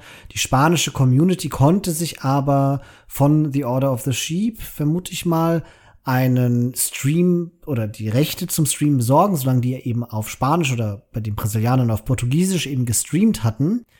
Und da gab es wohl sehr, sehr viele Schwierigkeiten, weil die keinen guten Feed bekommen hatten, die konnten Capture Age nicht benutzen, um die äh, Spieles zu streamen. Dann gab es aber Leute, die aus Fires Chat kamen, ist auch ein brasilianischer Streamer, die gesagt haben, bei ihm, der konnte mit Capture Age arbeiten und der hatte auch Sound. Das war ein großes Problem, dass wohl viel, viele keinen Ingame-Sound hatten. Und so blieb bis zum Schluss unklar, woran genau das jetzt lag, ob die zur Verfügungstellung dieser äh, Stream-Materialien und des Feeds, dass das fehlerhaft war, oder ob die Caster einfach nicht in der Lage waren, diesen Feed dann richtig umzusetzen. Ich hab's bis zum Schluss nicht richtig herausfinden können, weiß aber, dass diese spanisch sprechende Community eben sehr, sehr feurig war und also sich dann auch in dem Chat von The Order of the Sheep dann breit gemacht haben, um ihren Unmut zu äußern. Ja, ich habe das ja auch immer wieder mitbekommen und teilweise bestand sehr viel von dem Chat einfach nur aus Leuten, die sich darüber beschwert haben. Mir kam generell der Chat bei diesem Event noch mal ein bisschen ich sag mal ein bisschen äh, weniger freundlich vor, als mhm. das sonst oft der Fall ist. Ich führe das ein bisschen darauf zurück, dass hier Order of the Sheep noch dieses dieser Zusammenschluss ohne genaue Identität ist und das nicht ist wie in einem Chat von T90, wo man genau weiß, wo man gerade ist und was hier für Regeln herrschen und dann gibt's die Insider und irgendwie ist alles bisschen wie immer, sondern das wirkt einfach anonymer. Ich glaube, das ist die eine Sache und die andere Sache waren halt, dass das Event so mit einigen sehr eindeutigen Problemen einherkam und die Leute dann sich eben dort beschwert haben, weil sonst gab es eben nichts, weil es eben diese ja. anonyme Organisation ist. Ja. Ja, und das, damit können wir das Kapitel ja schließen. Es ist nach wie vor eine anonyme Organisation. Also ich habe nach wie vor keine Ahnung, wer diese Leute sind. Es gab ja dieses, diese Story-Bits am Anfang und am Ende des Turniers. Hera wurde ja dann von der Bühne gekidnappt, um anzudeuten, dass da jetzt noch irgendwas geschehen soll. Da gab es ein vorbereitetes Video, das abgespielt wurde. Und aus diesem Video ging auch so ein bisschen hervor oder wurde angedeutet, dass es eine Form von weiteren Turnieren geben wird. Aber wann und wie, das wissen wir alles nicht. Und da wir niemanden haben, an den wir uns wenden können mit The Order of the Sheep, bleibt es erstmal bei dieser Geheimniskrämerei. Ja. Und um ein neues Thema aufzugreifen, was dann aber ganz im Zusammenhang steht. Hm, das ist ein Detail, das mir aufgefallen ist, denn ich habe mir noch das Q&A-Video von The Grand Melee, also von diesem Turnier angesehen, das man auf YouTube sich anschauen konnte. Dieses Q&A wurde eigentlich äh, dann nicht mehr auf Twitch übertragen, sondern wurde halt vor dem Publikum abgehalten, wurde aber abgefilmt und dann eben auch auf YouTube gestellt. Und Artosis und Ellie stellen dann erstmal den Pros ein paar Fragen und später dann auch das Publikum. Und Artosis hatte sich herausgenommen, sich zu Daut zu stellen und ihn leicht grinsend mitzuteilen, dass Daut ja fast so alt sei wie er und wie lange er da noch vorhabe, professionell zu spielen. Und die Antwort von Daut hat mich ein wenig überrascht, denn er hat lange nachgedacht und gezögert und natürlich verschmitzt gegrinst, aber seine Antwort war, dass er mindestens noch ein Jahr spielen möchte. Und ich fand, das war so erstaunlich konkret. Ein Jahr ist jetzt auch gar nicht so lang. Das ist halt echt nicht viel, ne? Es ist nicht so, ja, mal gucken, vielleicht noch ein paar Jahre, sondern es ist halt mindestens ein Jahr. Mhm. Puh. Und Altosis meinte dann auch so, ja, hoffentlich doch wohl länger, oder? Und Daud hat dann wieder gezögert und meinte, hoffentlich ja, hoffentlich ja. Aber mir war da zu viel Gezögere drin. Ich habe das Gefühl, Daud überlegt sich langsam, aber sicher, was er denn macht wenn er irgendwann aufhört. Da werden erste Pläne geschmiedet. Vielleicht bildet sich ein neues Caster-Duo mit Jordan heraus. ja, und das vor allem, nachdem er ja noch so gut gespielt hat, gerade gegen Leary. Eben. Der dann auch ins Finale gekommen ist und da noch gut gegen den Gewinner gespielt hat. Das ist jetzt nicht so, als hätte er jetzt hier eine Performance hingelegt, wo man sagt, ja, reicht vielleicht. Mhm. Naja, also es ist eher so eine Schlagzeile, eine reißerische Meldung, die ich hier mit reingebracht habe. Aber ich habe mich das gefragt und ich dachte, ich gebe mal meine Verunsicherung in die weite Welt hinein. und jemand anderes hatte sich etwas ganz, ganz Interessantes gefragt. Das war nämlich Lohas. Und der hatte, das ist jetzt schon ein bisschen her und wir tragen das jetzt in dieser heutigen Magazinfolge nach, aber der hatte, nachdem er das Oktober-Magazin von uns gehört hatte, mal versucht herauszufinden, wie, wir haben damals berichtet, Kingstone bei dem Empire Wars Turnier, also bei äh, Red Bull Wololo, seine Ritter so wundervoll in die Bogenschützen hinein micron konnte, damit er sie so schön auseinandernehmen konnte. Und Lohas, also wie gesagt, einer unserer passionierten Hörer, der hat sich das mal vorgenommen zu erforschen und konnte das tatsächlich replizieren. Und er hat das dann experimentell eben nachgeforscht und konnte das konsistent replizieren und hat das bei uns auf dem Discord-Server dann auch so gepostet und mitgeteilt und hat sogar ein kleines Video gemacht, das wir euch verlinken, damit ihr euch das selber angucken könnt. Und ja, dann wurde bei uns diskutiert. Die Erklärung von Lohas ist die folgende. Er sagt, es ist tatsächlich nur enormes Spam-Klicken vom Attack-Move, Einfacher Move geht auch, ist aber nicht so zuverlässig. Dann kann es plötzlich passieren, dass die Kollision mit anderen sich bewegenden Einheiten ignoriert werden. Und wenn die mittendrin sind, also die Knights in den Bogenschützen, dann einfach einen Gegner rechts klicken. Weil die dann aber feststecken, suchen sie sich sofort ein anderes Ziel. Und Lohas dann weiter. Beim Probieren habe ich auch einen Counter dazu gefunden, nämlich stehen bleiben, also als der Archer-Spieler. Kollisionen ignorieren kann nämlich wirklich nur dann passieren, wenn die Einheiten sich bewegen. Also ein herzliches Dank an Lohas, der das herausgefunden und repliziert hat. Und wir zumindest auf unserem Discord-Server, und ich hoffe, ihr werdet euch dem anschließen, haben diese Technik dann auch direkt nach ihm benannt. Die heißt jetzt nämlich Levitating Omega Hooves Attack System, in kurz also Lohas. Credit für diesen Namen gehen an Buzzo. Vor kurzem haben wir ja schon davon berichtet, dass AE2.net und damit auch diverse davon abhängige weitere Services offline waren, aber es gibt Neuigkeiten. Die Website ist seit dem 20.12. wieder online. AE2.net wurde früher von einer Privatperson betrieben, die dann aber scheinbar nicht mehr alleine in der Lage war, die Website stabil laufen zu lassen. Aber nachdem es dann nicht mehr ging, hat sich diese Person wohl laut einem Twitter-Beitrag von Capture Age vom 20.12 an eben dieses Team gewandt und um Hilfe gebeten. Zusammen mit dem Capture Age Team ist es jetzt wohl gelungen, die Website wieder zum Laufen zu bringen. Und in demselben Twitter-Beitrag spricht das Capture Age Team auch davon, dass sie die Zukunft weiterhin supporten und auch warten wollen. Und mir ist direkt schon die erste witzige Änderung aufgefallen, als ich da mal wieder durchgeklickt habe. Es gibt jetzt beim Team ILO eine schöne gestrichelte senkrechte Linie, wo mhm. es diese Korrektur gab überall, damit man da direkt sieht, woher dieser Abfall bei einfach allen Leuten kommt. das fand ich sehr schön. genau. Wir haben auch äh, erste Anfragen an Noah von AOE2.gg gestellt weil wir wissen wollten, was das für die bedeutet. Äh, wer das noch nicht gehört hat, wir haben ein Interview mit Noah, dem Begründer von AOE2.gg, geführt, in dem er so ein bisschen das Projekt dargestellt hatte. Und äh, die Hauptmotivation war ja, nachdem AOE2.net down gegangen ist, diese Website aufzubauen. Jetzt ist sie wieder da und stellen wir uns die Frage, was bedeutet das für AOE2.gg? Und die bisherige Antwort war schon mal ganz ermutigend. Er meinte nämlich, dass sie das auf dem Schirm haben und dass mit Capture Age natürlich ein neuer Player jetzt ins Spiel gekommen ist, aber sie eine Ahnung haben, in welche Richtung die Seite gehen möchte und sie sich im neuen Jahr trotzdem noch mal dran setzen und weiter diese Seite betreiben möchten. Also verfolgt gerne weiterhin die Updates von AOE2.gg, die Seite wird nicht abgeschafft.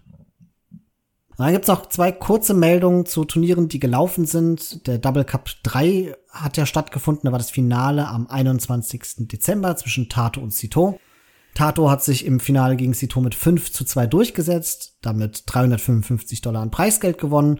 Und das Preisgeld war zwar sehr niedrig, aber da haben schon einige Pros teilgenommen, die man kennt, sodass dieser Sieg auch mit einigem an Prestige einhergeht, insbesondere bei diesen stressigen Settings.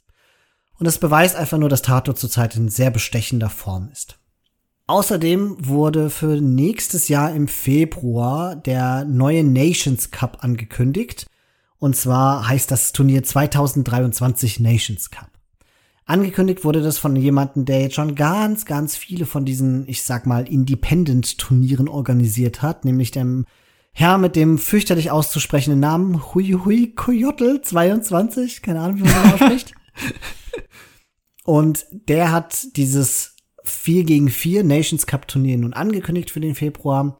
Das ist so eine Art Weltmeisterschaftsäquivalent halt auf nationaler Ebene. Das heißt, Menschen aus den gleichen Nationen können sich zu 4 gegen 4 Teams zusammenschließen und an diesem Turnier teilnehmen. Der erste Nations Cup fand 2014 statt. Das hat damals das A-Team von China, da waren Mr. Yo und Paladin und noch ein paar Leute, die man heutzutage nicht mehr kennt, dabei gewonnen. Das zweite Nations Cup fand ein Jahr später 2015 statt und wurde vom selben Team gewonnen. Damals war Vivi dann auch schon dabei.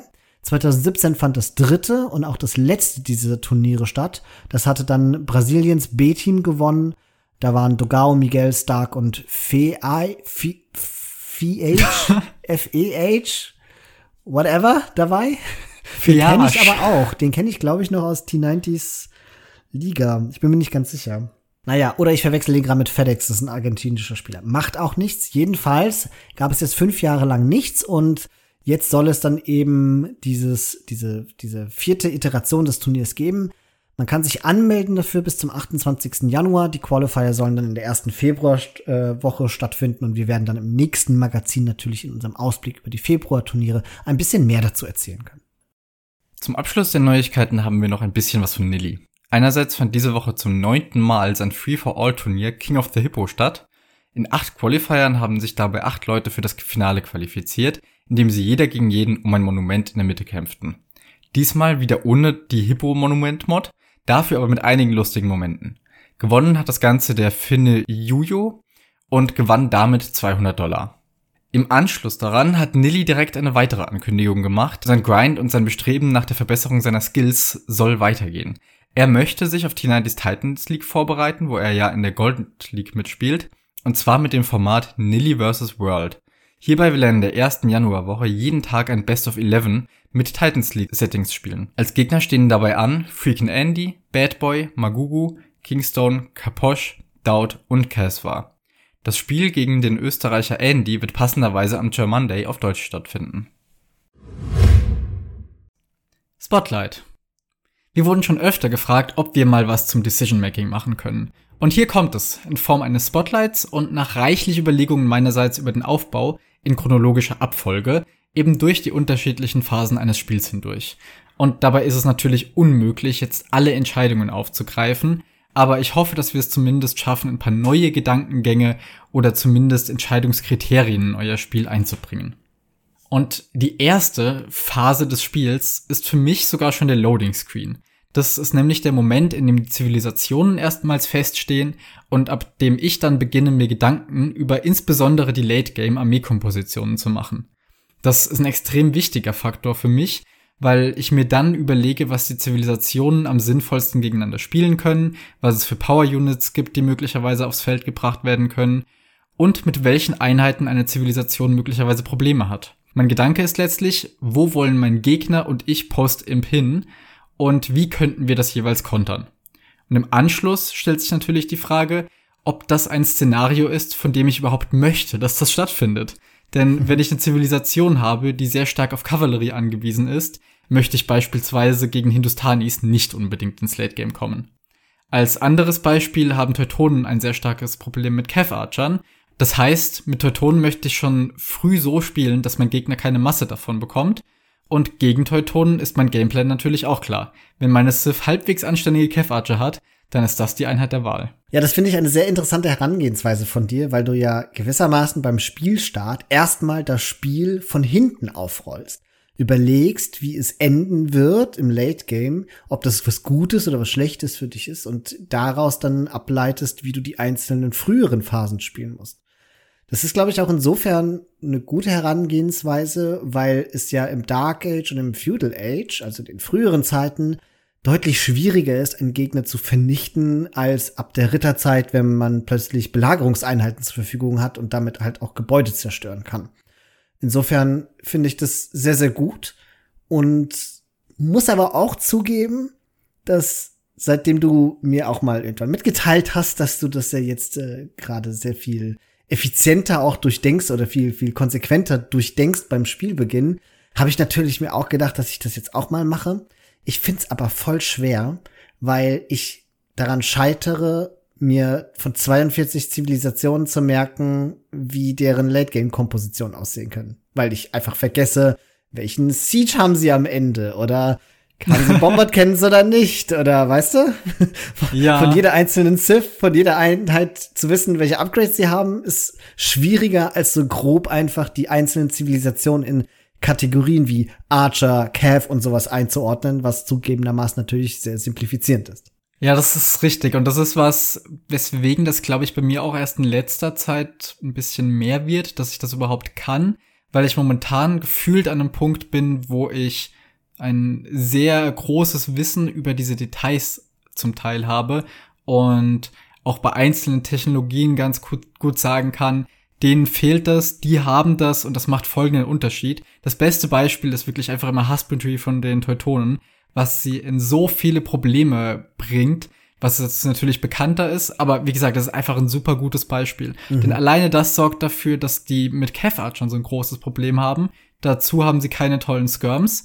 Und auf einmal ist es ziemlich klar, was man gegen die tut. Und da gibt es bei vielen Kompositionen so einzelne Sachen, auf die eine Sith eigentlich angewiesen wäre und eine andere kann das möglicherweise ausnutzen. Aber das heißt ja für uns, wenn wir unser Decision-Making verbessern möchten, also sinnvollere Entscheidungen im Spielverlauf treffen möchten, ist ein Weg, um aktiv daran zu arbeiten, tatsächlich unser Spielwissen zu erweitern, indem wir, so blöd es klingt, so habe ich es nämlich am Anfang gemacht, zum Beispiel Karteikarten über die Zivilisation mit den wichtigsten Kernpunkten schreiben und die dann auswendig lernen. Irgendwie müssen wir ja dieses Wissen über die Zivilisation lernen, damit wir dann darauf basierend diese Entscheidung treffen können und wir können natürlich tausende von Spiele machen, bis wir einfach alle Szenarien hundertmal hatten. Oder wir machen es ein bisschen effizienter und erinnern uns an unsere Schulzeit zurück oder die Unizeit und überlegen, wie wir damals gelernt haben und warum nicht hier genauso. Ja, das ist aber, glaube ich, nicht alles. Ich glaube, da zählt auch ein bisschen Erfahrung mit rein, wo es nicht genügt zu wissen, dass eine Technologie fehlt oder dass die eine Zivilisation ein Einheiten-Upgrade hat und die andere nicht, sondern auch noch, wie sich das jetzt genau ausspielt. Zum Beispiel kann man ja innerhalb der unterschiedlichen Archer-Siths auch meinen, ja, die einen haben jetzt mehr Reichweite und die andere dafür günstigere Archer und irgendwie wird sich das schon ausgleichen. Da, reicht halt die Theorie nicht. Irgendwo muss man dann doch die Erfahrung haben zu wissen, dass an die Briten einfach nichts rankommt, was Archer angeht. Na klar, das auf jeden Fall. Die Erfahrung wird dadurch nicht ersetzt, aber ich brauche ja erstmal das Wissen, um überhaupt zu verstehen, was in diesen Spielen geschieht. Also warum ich diese Fights verliere, warum bestimmte Armeekompositionen am Ende einfach unbesiegbar sind für meine Zivilisation. Ne? Das muss ich ja erkennen können, verstehen können, ja. um daraus dann meine Erfahrung auch zu ziehen. Ja, ich glaube, da fließt wirklich einfach viel mhm. zusammen. Man braucht Wissen, man braucht die Erfahrung und nicht umsonst geht's bei mir jetzt auf die 2000 Spielstunden zu und ich habe jetzt langsam das Gefühl, dass ich an einen Punkt komme, wo dieses Denken im Voraus des Spiels für mich wichtig wird. Mhm, mh. Also bereits an dem Punkt am Loading Screen entscheide ich schon, was ich von dem Spiel möchte. Ob ich will, dass das länger wird oder ob ich das beispielsweise im Feudal Age schon ausfechten und mehr dahin investieren möchte. Denn dort haben ja noch so alle so die ungefähr die gleichen Optionen und wie mein Late Game schlecht aussieht. Vielleicht kann man da noch was reißen. Es kommt aber natürlich wie immer auch auf die Map an. Bei manchen Zivilisationen weiß ich da direkt, was ich vom Gegner zu erwarten habe und bei anderen stellt sich das erst später raus. Und jetzt, jetzt geht das Spiel richtig los. Es folgt das Dark Age und das Wichtigste hier, um als Entscheidungsgrundlage für einfach alles, ist das Scouten. Die Prioritäten dabei sind erstmal die eigenen und dann die feindlichen Ressourcen und insbesondere wann der Gegner wie viele Villager auf seine Ressourcen schickt. Außerdem muss man feststellen, wo die Ressourcen und Woodlands sich genau befinden und wie gut das alles zu verteidigen bzw. zu wallen ist. Und auch das gilt natürlich für einen selbst und auch für den Gegner. An der Stelle habe ich auch schon die erste Anekdote zu erzählen, wieder gespeist aus den zahlreichen Coachings, die Hera gemacht hat. Und da ist mir etwas aufgefallen, nämlich die Art und Weise, wie die Pros scouten, ist durchaus sehr unterschiedlich. Hera zum Beispiel ist jemand, der recht viel Zeit damit verbringt, auch im Vergleich zu anderen Spielern. Und ich meine, man kennt es bei ihm ja, der ist ja schon bekannt auch als defensiverer Spieler. Seine Base ganz intensiv zu scouten, teils bis zum Kartenrand, um sich genau zu überlegen, welches Wall-Potenzial hat er, wenn er aggressiv spielt, welches Wall-Potenzial hatte, wenn er defensiv spielen muss und dann erst vorzugehen. Ne? Oder wenn ich an meine früheren Zeiten denke, wo ich noch Slam viel geschaut hatte, der hat einfach eine Runde gedreht, sobald er seine Ressourcen hatte, hat er erstmal angefangen, dir zu pushen und viel weniger gescoutet. Und das sind ja auch schon Entscheidungen, die vom eigenen Spielstil abhängen und dementsprechend getroffen werden müssen. Ja, das hängt, glaube ich, maßgeblich davon ab, ob man defensiv oder aggressiv spielen möchte, weil es, wenn man defensiv spielt, wie du sagtest, wie Hera das macht, ja wichtig ist, wo man jetzt wallen kann und wie man das am effizientesten macht. Und wenn man aggressiv spielen möchte, ist es natürlich um umso wichtiger zu wissen, wo man den Gegner jetzt treffen kann. Auf der anderen Seite könnte man aber argumentieren, dass auch für eine Defensive es sehr wichtig wäre, zu wissen, was der Gegner tut. Denn wie gesagt, man kann ja gucken, wann schickt er wie viele Villager auf Ressourcen. Und gerade bei sehr flexiblen Zivilisationen, wo jetzt nicht klar ist, okay, die werden immer auf Scouts gehen, die werden immer Man at Arms gehen, wie auch immer, ist es dann alleine schon interessant zu sehen, wie viele Villager am Anfang auf Holz geschickt werden. Oder ob dann mal irgendein Villager vom Town Center zum mhm. Gold schleicht, um da mal 10 abzuholen für den Drush. Das sind ja alles Sachen, die helfen einem natürlich auch bei der Verteidigung und um einschätzen zu können, wann man wo gewollt sein sollte. Ja, auf jeden Fall, auf jeden Fall. Also das, klar, es muss eine Priorität sein, diese Information zu gewinnen. Nur muss man bedenken, wenn man sich dazu entscheidet, sehr spät erst die gegnerische Base zu scouten und aus irgendeinem Grunde Gegner aber super früh anfängt zu wallen, kann er halt so ein bisschen wie auf Arena verhindern, dass du diese Information bekommst, wenn du zum Beispiel nicht mehr das Main Gold einsehen kannst. Das ist, glaube ich, sehr, sehr selten, dass man so früh ja. so viel von der Base einwallt. Aber wenn man es einfach vergisst, oder sehr, sehr spät erst anfängt zu scouten, läuft man in Gefahr, dass man bestimmte Informationen nicht mehr gewinnen kann. Es kann ja auch sein, dass die eigene Base ganz furchtbar zu wollen und zu verteidigen ist. Und deswegen muss man aus diesen Informationen heraus auch schon entscheiden, ob man den Kampf lieber zum Gegner tragen möchte oder sich eben imstande sieht, die eigene Wirtschaft zu verteidigen. Denn man sagt ja nicht umsonst, die Offensive ist oftmals die beste Verteidigung.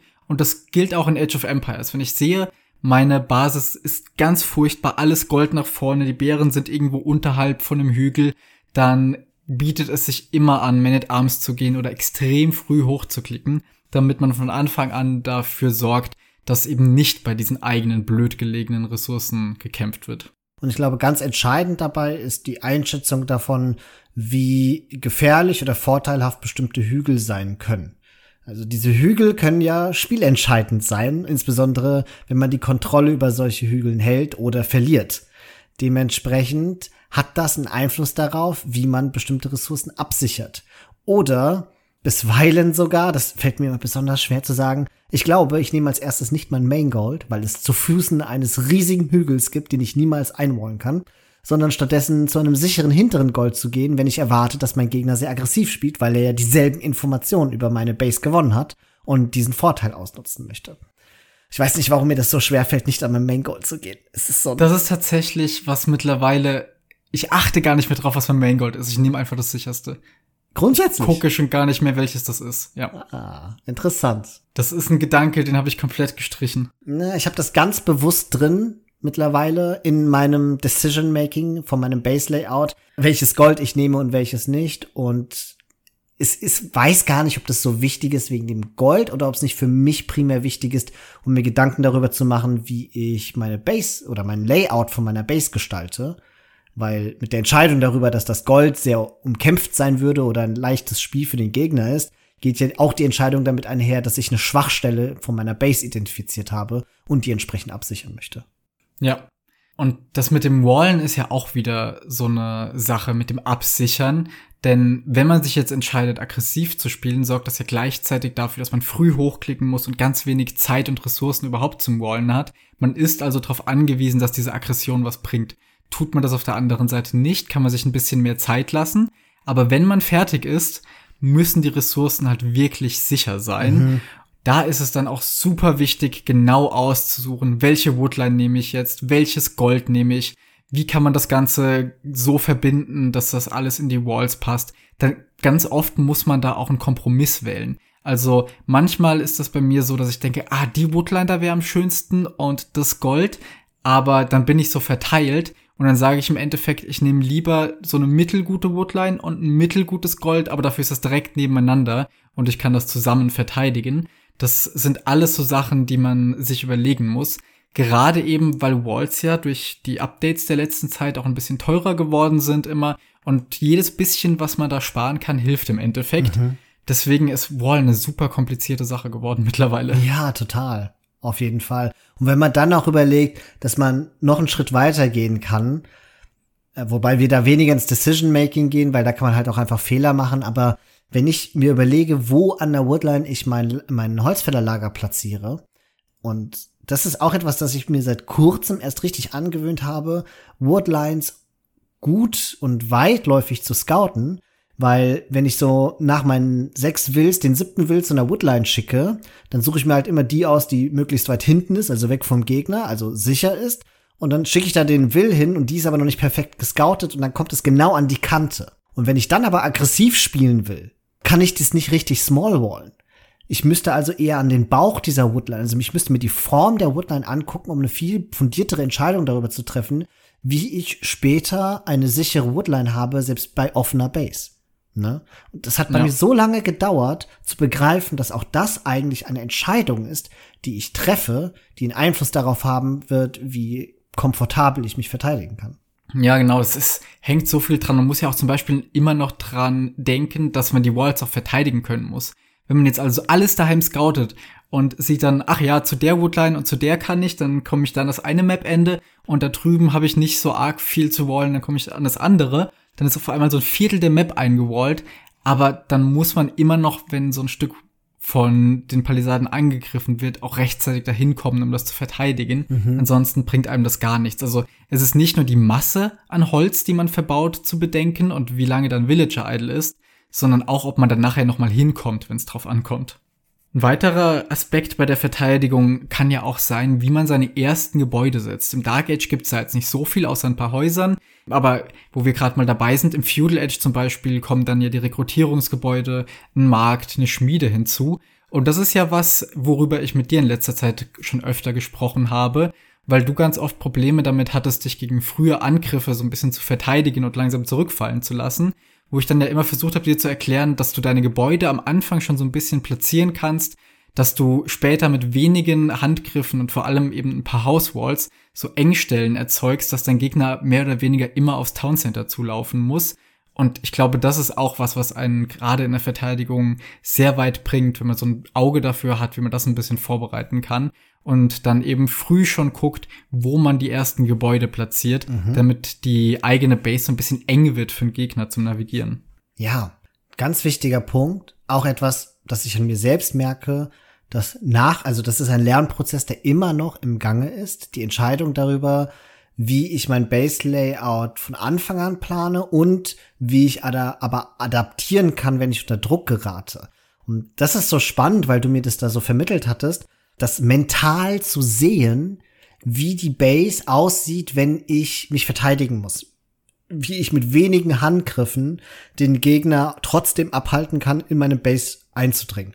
Eine komische Übung, die ich gemacht hatte, weil ich das halt wirklich nicht auf die Reihe bekommen hatte, war, mich im Skirmish, also ein Singleplayer-Spiel gegen die KI zu setzen, in einem 1 gegen 1 und die Map aufzudecken und per Cheats mir halt oder per Voreinstellung mir unendlich Ressourcen zu geben und dafür zu sorgen, dass Gebäude und sowas instant gebaut werden. Und dann einfach mal eine Map nehme und verschiedene Layouts baue und zu überlege, wie kann ich das jetzt sinnvoll wallen oder nicht, aber unter realistischen Bedingungen. Ne? Und ich fand das, es hat mir so viel gebracht, zu gucken, wie ich mir diese Engstellen vorstellen kann, die dann später entstehen können. Und ich musste das tatsächlich so üben, damit ich das jetzt im Spiel nicht mehr so ganz bewusst machen kann oder muss, sondern dass es mir intuitiv kommt und ich die sofort erkenne. Hm, aber das merkt man total. Also seitdem du da ein bisschen mehr drauf achtest, hat man viel mehr Zeit, mit den langsamen Archern zu dir zu laufen, bis da die Katastrophe ausbricht in deiner, in deiner ja, Siedlung. Ja, es, es hat so viel gebracht. Und das zeigt halt auch, dass ein großer Anteil dabei, dass man die richtigen Entscheidungen treffen kann, liegt in dem Setup, das man sich selbst gibt. Also man versucht sich eigentlich in der Entscheidungsfindung möglichst stark zu entlasten, indem man sich gute Ausgangsbedingungen macht, indem man nur noch essentielle, wichtige Entscheidungen treffen muss und nicht ganz viele auf einmal oder allzu spontan entscheiden muss. Und beim Wallen war das bei mir halt ein Glücksspiel. Ich habe halt irgendwie meine Base gewallt, wie ich halt gedacht habe, ich nehme mir möglichst viel Platz ein oder zwischen Woodlines oder diesen Kram und hatte aber nicht dieses Gefühl dafür, wie das eigentlich später zu einem Problem werden kann. Und mit deinen Tipps habe ich das halt gelernt. Und jetzt entlaste ich mich in der späteren Entscheidung, wie ich mich verteidige, weil es halt klar wird und nicht mehr offen ist. Ich finde, diese Unterschiede sieht man immer ganz krass in Teamgames, wenn ganz lange Zeit hinweg immer eine Person angegriffen wird und die Base von demjenigen sich ganz dynamisch so entwickelt, dass sie halt auf eine Verteidigung ausgelegt ist und kann trotz weniger Wirtschaft und weniger Militär einigem standhalten. Dann wird einmal der andere angegriffen, der irgendwie voll ausgeboomt ist und eigentlich viel stärker, aber dessen Base war überhaupt noch nie unter Druck und ist überhaupt nicht so gebaut, dass es sich verteidigen kann, sondern der konnte sich immer zurücklehnen, musste nur zu seinem Verbündeten rüber mhm. und auf einmal stirbt diese Seite sofort. Ja, das ist eine sehr gute Bemerkung, das stimmt. Weil da man wächst dann und er, äh, expandiert mehr oder weniger frei und hat relativ wenig Mühen in diese Verteidigung gesteckt. Ich kann ja schon sehr gut verstehen. Also insbesondere, wenn man ja stark expandiert, wird es ja auch zunehmend schwerer, diesen ganzen Raum gleichermaßen gut zu verteidigen. Aber ja, es ist, äh, es stimmt, so ist das leider. Jetzt kommen wir noch mal ein bisschen zum Scouting zurück, denn im Dark Age kann man ja auch anhand der Villager-Verteilung schon erahnen, was ein Gegner vorhat und da entsprechende Konter vorbereiten. Da muss man natürlich früh genug scouten, um vor allem eine Drush oder Man at Arms rechtzeitig kommen zu sehen. Und wir haben vorhin schon übers Rehe-Pushen gesprochen. Gerade im 1v1 ist es oft wichtiger, früh zu scouten, als die Rehe zu pushen. Im Team ist das ein bisschen was anderes. Da ist die Meta ja sehr klar und ausdefiniert. Da weiß man, okay, hier wird's Archer geben und dort Scouts. Da ist man da nicht ganz so unter Druck, das immer genau rauszufinden. Aber im 1v1 geht meistens das Scouten über das Rehe-Pushen. Dann ist natürlich die Frage, wie man darauf reagiert. Gerade wenn man ja defensiv spielen möchte, bietet es sich an, früh zu scouten und dann eben zu gucken, wie man die Eröffnung des Gegners kontern kann. Mein Lieblingsbeispiel ist da immer, wenn ich scoute, dass mein Gegner auf zwei Archer Ranges geht. Das ist etwas, was im 1v1 wegen einer sehr einseitigen Eco, die daraus entsteht und einer schlechteren Uptime eigentlich nie funktionieren sollte. Deswegen, wenn ich das sehe, entscheide ich meistens sofort, mich einfach mit einer Range mit Skirmishern zu verteidigen, um dann eben mit einer besseren Uptime und Wirtschaft ins nächste Zeitalter zu gehen. Das, und das ist halt eben so ein Punkt, wo man auch einfach scouten muss, was tut der Gegner, um dann zu entscheiden, wie der eigene Plan aussehen mhm. soll. Ist das etwas, wo man sagt, hiergegen kann ich mich sehr kosteneffizient verteidigen? Oder ist das eher etwas, wo man sagt, na gut, dagegen fühle ich mich mit meiner Zivilisation imstande vorzugehen und möchte ihn zum Beispiel, wenn er, man jetzt merkt, er plant überhaupt nicht aggressiv zu spielen und Walt aber auch nicht so toll, möchte ihn eben dafür bestrafen und dann selbst mit Scouts irgendwo noch reinkommen. Ja, ja, Kontereinheiten sind so eine interessante Angelegenheit, die auch eine große Schwachstelle von mir ist. Ich glaube, ich habe die Tendenz dazu, relativ einfach zu spät auf den Gedanken zu kommen, diese Kontereinheiten zu bauen. Also, lass es mich anders ausdrücken. Ich scoute die zwei Ranges und sehe, geht voll Archer. Und dann ist irgendwie in mir drin der Drang, oh, ich adde schnell eine zweite Archer Range, damit ich mithalten kann. ja, dann bist du von vornherein nur hinten. Genau, dann bin ich nur hinten dran. So, das heißt, ich weiß zwar, dass das falsch ist, aber ich handle da aus einer Intuition heraus oder aus einem Drang heraus, der nicht besonders gut reflektiert ist. Für mich bedeutet das, wenn ich jetzt meine Entscheidungsfindung verbessern möchte, dass ich begreife, wenn ich die zwei Ranges sehe und ich habe nur eine, dass ich nicht nur denke, oh, er wird mehr Archer haben, sondern ich werde nicht mehr die gleiche Anzahl an Archern haben können wie mein Gegner. Also muss ich einen Konter bauen, damit ich dem begegnen kann. Und diese Schlussfolgerungen sind, glaube ich, etwas, die, die können, je nachdem, wie man gelernt hat, dieses Spiel zu spielen, gegenläufig zu dem sein, was man gerne machen möchte, aus Gewohnheit oder aus einem Drang heraus. Und in dem Fall muss sich diese Entscheidungsfindung dann gegen die Gewohnheit wenden und Überhand gewinnen, so dass man dann das Richtige tut. Ich sage das jetzt deswegen so komisch, weil das ein Gefühl ist, das ich regelmäßig erlebe, wenn ich dann so etwas mache und dann gucke ich mir im Nachhinein das Spiel an und denke mir, aber es ist doch so eindeutig, was ich hätte tun sollen. Aber ich hatte halt nie bewusst eine Entscheidung getroffen, sondern habe einfach nur aus einem Willen oder aus Intuition heraus gehandelt. Das ist das, was man dann eben trainieren kann oder abschalten kann, wenn wir vom Decision Making sprechen. Ich habe das Gefühl bei dir immer, dass da sehr der Teamspieler in dir drin steckt, wo man dann merkt, dass du nicht so viel 1v1 spielst. Und gerade im 2 gegen 2, was ja so eine ausdefinierte Meta hat und wo es auf jede Kleinigkeit ankommt, ist es ja so, sobald eine Seite irgendwie anfängt, Kontereinheiten zu bauen, ist es schon ziemlich vorbei oftmals. Und ich kann mir gut vorstellen, dass man diesen Hintergedanken, oh je, ich bin jetzt auf Kontereinheiten gezwungen, ich bin hinten, nicht so leicht aus dem Kopf kriegt dann, obwohl das ja gerade an diesem Beispiel mit den zwei Archer Ranges eine Reaktion sein kann, mhm. um dann eben ein bisschen später einen sehr eindeutigen Vorteil zu erlangen. Ja, um es ins andere Worte zu fassen, ich glaube auch, dass ich darunter leide, dass ich so gerne mit dir spiele. oh nein, eine versteckte Beleidigung, sehr toll. Na, wo war denn da die Beleidigung? Ich habe eigentlich nur. Du leidest darunter, dass du mit mir spielst. Ich habe schon verstanden. genau, also ähm, um das, um vielleicht dieses Thema mit den Kontereinheiten noch abzuschließen. Ich glaube, die Entscheidung darüber, ob man lieber in Kontereinheiten investiert oder lieber in Goldeinheiten, hängt mit einer realistischen Einschätzung über die unmittelbar folgenden Kämpfe zusammen. Und wenn man, wenn man das Gefühl hat und wenn man glaubt, den nächsten Kampf gewinnen zu können, dann möchte man eigentlich in Goldeinheiten spielen, weil man dann weiter Druck ausüben kann, also Villager snipen kann, die Basis unter Druck setzen kann.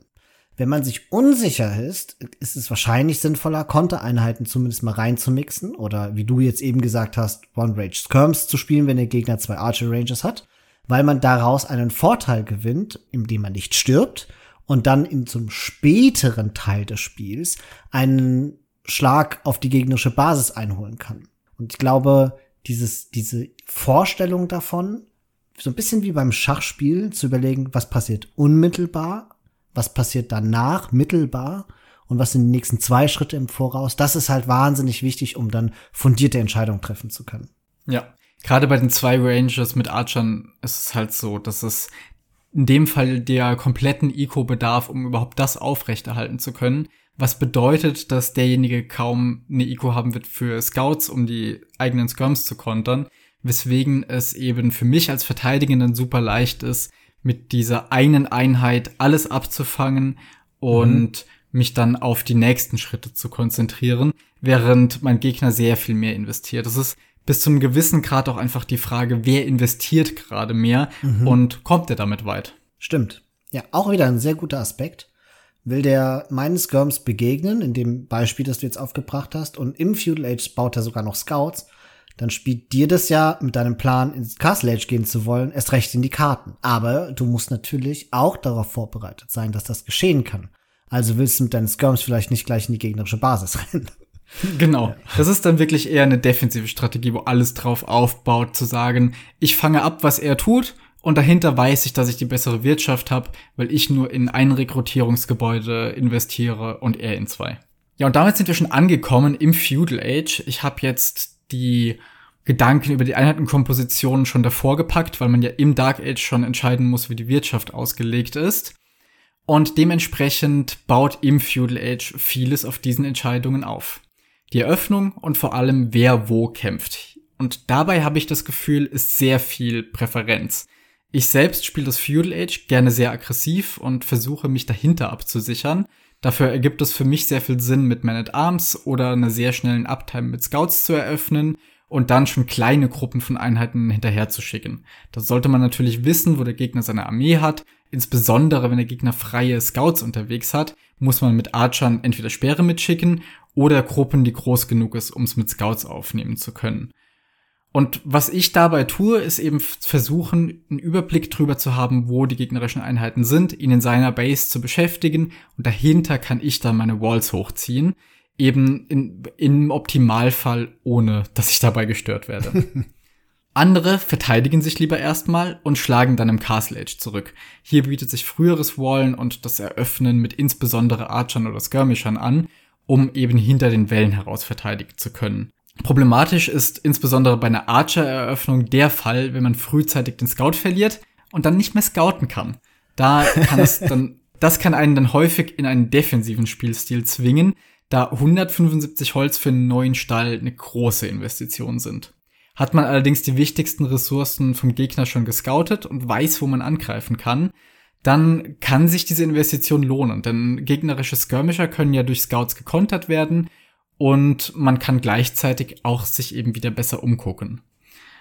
Oft finde ich, kann man aber auch nach entweder einem überlebten Angriff auf sich selbst oder nachdem man beim Gegner war und langsam entscheidet, dass man sich wieder zurückzieht oder nachdem man abgewehrt wurde, auch mit übrigen Einheiten, wie zum Beispiel Speeren, gut scouten gehen. Mhm. Also bei mir ist es so, dass ich ganz oft im Feudal Edge zwei, drei Speere habe, die so die letzten Stellen absichern, wo ich noch am Wallen bin. Und nachdem ich dann zu bin und weiß, dass jetzt sowieso keine Scouts mehr reinkommen können, dann nehme ich mir die Speere und laufe damit über die Map. Ja, genau. Das tue ich auch gerne. Ich glaube, vieles von dem, was du jetzt auch gesagt hast, baut halt schon auf vorangehenden Entscheidungen auf und setzt auch voraus, dass man eben die Informationen, die man sich erscoutet hat, dann begreift und weiß, was da diese Indikatoren dann bedeuten. Und die sind halt auch maßgeblich davon abhängig, wie genau das Zivilisationsmatchup ist, weil das schränkt ja meistens so ein bisschen die Optionen ein oder aus, die da geschehen können, plus wie die Map eigentlich aussieht, auf der man spielt. Also sowohl ist es jetzt, wenn wir von Arabia ausgehen, ist es eine offene oder eher eine geschlossene Generation, wie viele Woodlines gibt's, aber auch grundsätzlich, ist es überhaupt Arabia oder ist es eine geschlossene Map und dergleichen. Das heißt, viele Entscheidungen kann man hier schon nicht so vorwegnehmen, wie wir es vorhin noch in der dunklen Zeit gemacht haben und Jetzt geht's mehr darum, zu adaptieren und die Scouting-Informationen dann spontaner umzusetzen. Ja, und ich finde, im Feudal Age läuft vieles so ein bisschen auf die Entscheidung letztlich heraus, investiere ich weiter oder will ich hochklicken? Und da gibt es ja ganz viele Sachen, die da hineinspielen. Ist die gegnerische Base noch offen? Werde ich noch Schaden machen können, wenn ich weitere Einheiten baue? Brauche ich womöglich noch Kontereinheiten, um überhaupt überleben zu können? Und wenn ich noch Schaden machen kann, wie viel überhaupt? Mhm. Rechtfertigt das meine weiteren Investitionen? Oder weiß ich, dass mein Gegner schon hochgeklickt hat und ich weiß aber, dass ich so weit hinten dran sein werde, dass ich irgendwie noch Schaden reinbekommen muss? All das können ja Sachen sein, die stattfinden. Und hierhingehend, was dieses Feudal Age und irgendwann Hochklicken angeht, habe ich sehr viel gelernt in der Zeit, als ich in der letzten Plitter Party Season gespielt habe wo regelmäßig mal Land Madness gespielt wurde. Da ist ja sehr intensives Feudal Age immer gefragt mit haufenweise Scouts. Aber gerade da, dadurch, dass im Feudal Age so viele Einheiten auf dem Feld sind, aber wenige Knights ja in der Theorie schon diese ganzen Scouts aufräumen können, ist es eine super interessante Frage, wann man denn jetzt wirklich mhm. hochklickt, wann man sicher genug ist, um das machen zu können um dann nicht eben von einer Übermasse an Scouts doch noch überrannt zu werden. Und auf der anderen Seite aber auch, dass man den Moment nicht verpasst, weil dann mhm. auf einmal die Knights kommen und viele der eigenen Investitionen obsolet machen. Ja, das ist eine ganz, ganz spannende Frage. Und da spielen wieder mehrere Faktoren eine Rolle. Also einerseits, ich kann diese Entscheidung ja nur treffen, wenn ich genug Informationen habe, um ein halbwegs sicheres Urteil darüber zu treffen, wo sich eigentlich gerade mein Gegner und, oder an welchem Punkt in seiner Wirtschaft und in seiner Abteilung er sich befindet, weil ich diese Entscheidung ja davon abhängig machen muss. Schaffe ich es, ihn lang genug hinzuhalten oder genug Schaden zu machen, dafür, damit, dass, wenn er zwar in die Ritterzeit kommt, dann aber nichts mehr produzieren kann? Oder werde ich rein investieren und er wird mich dann zurückschlagen können? Und das ist nicht so, dass du hundertprozentige Indikatoren dafür finden kannst weil viele Informationen sind einfach versteckt und du nicht alles wissen kannst, so dass ein gewisses Risiko dabei damit einhergeht und dann kommt wieder ins Spiel, was du schon mal ganz am Anfang gesagt hattest. Einiges davon basiert auch einfach auf Erfahrung. Das heißt, man muss einfach des Öfteren mal verschiedene Entscheidungen getroffen haben und schauen, wie das dann in dem Sift-Matchup auf dem Elo bei dieser Map funktioniert und wie sich das so am Ende ausspielt. Ne? Und ich glaube, wichtig ist dabei halt diese Erfahrung dann auch zu reflektieren, damit die nicht einfach so verpuffen und nichts geschieht. Das andere ist, du hattest ja gesagt, so, das ist so die wichtigste Entscheidung. Ich, ich würde sogar noch eine zweite anführen. Zumindest für mich ist das immer eine relativ relevante. Und das ist nicht nur, wie lange möchte ich noch hier in diese Zeit investieren, sondern auch, möchte ich einen Tech-Switch machen oder einen Einheiten-Switch machen oder bleibt's bei dieser Einheit? Und das ist ja nicht etwas, das nur von meiner eigenen Zivilisation abhängig ist, sondern das ist ja wiederum etwas, das davon abhängig ist, wie diese Entscheidung oder diese Information, die ich im Loading Screen mit dir getroffen habe, wie das Late Game aussehen wird, die da ja jetzt spätestens auch wirklich eine Rolle spielt, weil ich mich ab der Ritterzeit anfange, fürs Late Game Setup aufzustellen. Ja, das mit Tech Switches ist eine komplizierte Sache, gerade am Ende vom Feudal Age oder innerhalb des Feudal Ages noch, weil einen das ja umso weiter wieder vom Castle Age entfernt.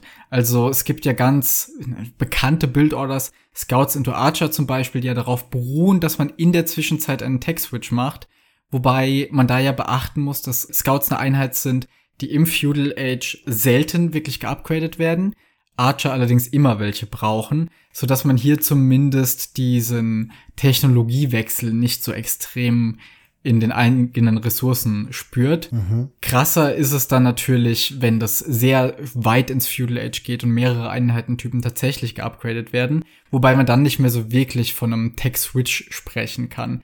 Spannender ist diese ganze Frage, finde ich immer, wenn schon Castle Age geklickt wurde, weil dann auf einmal die Frage aufkommt, von welcher Art brauche ich jetzt vielleicht mehr Rekrutierungsgebäude worein möchte ich dauerhaft investieren? Mhm. Denn das ist ja jetzt der Punkt, wo man, je nachdem, was man vorhat, noch weitere Einheiten sammelt. Wenn man weiter auf Archer gehen möchte, kann man die weiter bauen.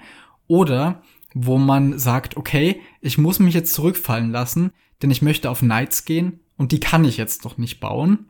Das ist dann wirklich der Moment, wo man die Wirtschaft unter Umständen ganz neu planen muss oder aber auch vor allem gucken, dass man das überlebt, zu diesem, zu dieser neuen Technologie zu kommen. Da hängt immer sehr viel davon ab, welche Ausgangslage man im Feudal Age geschaffen hat.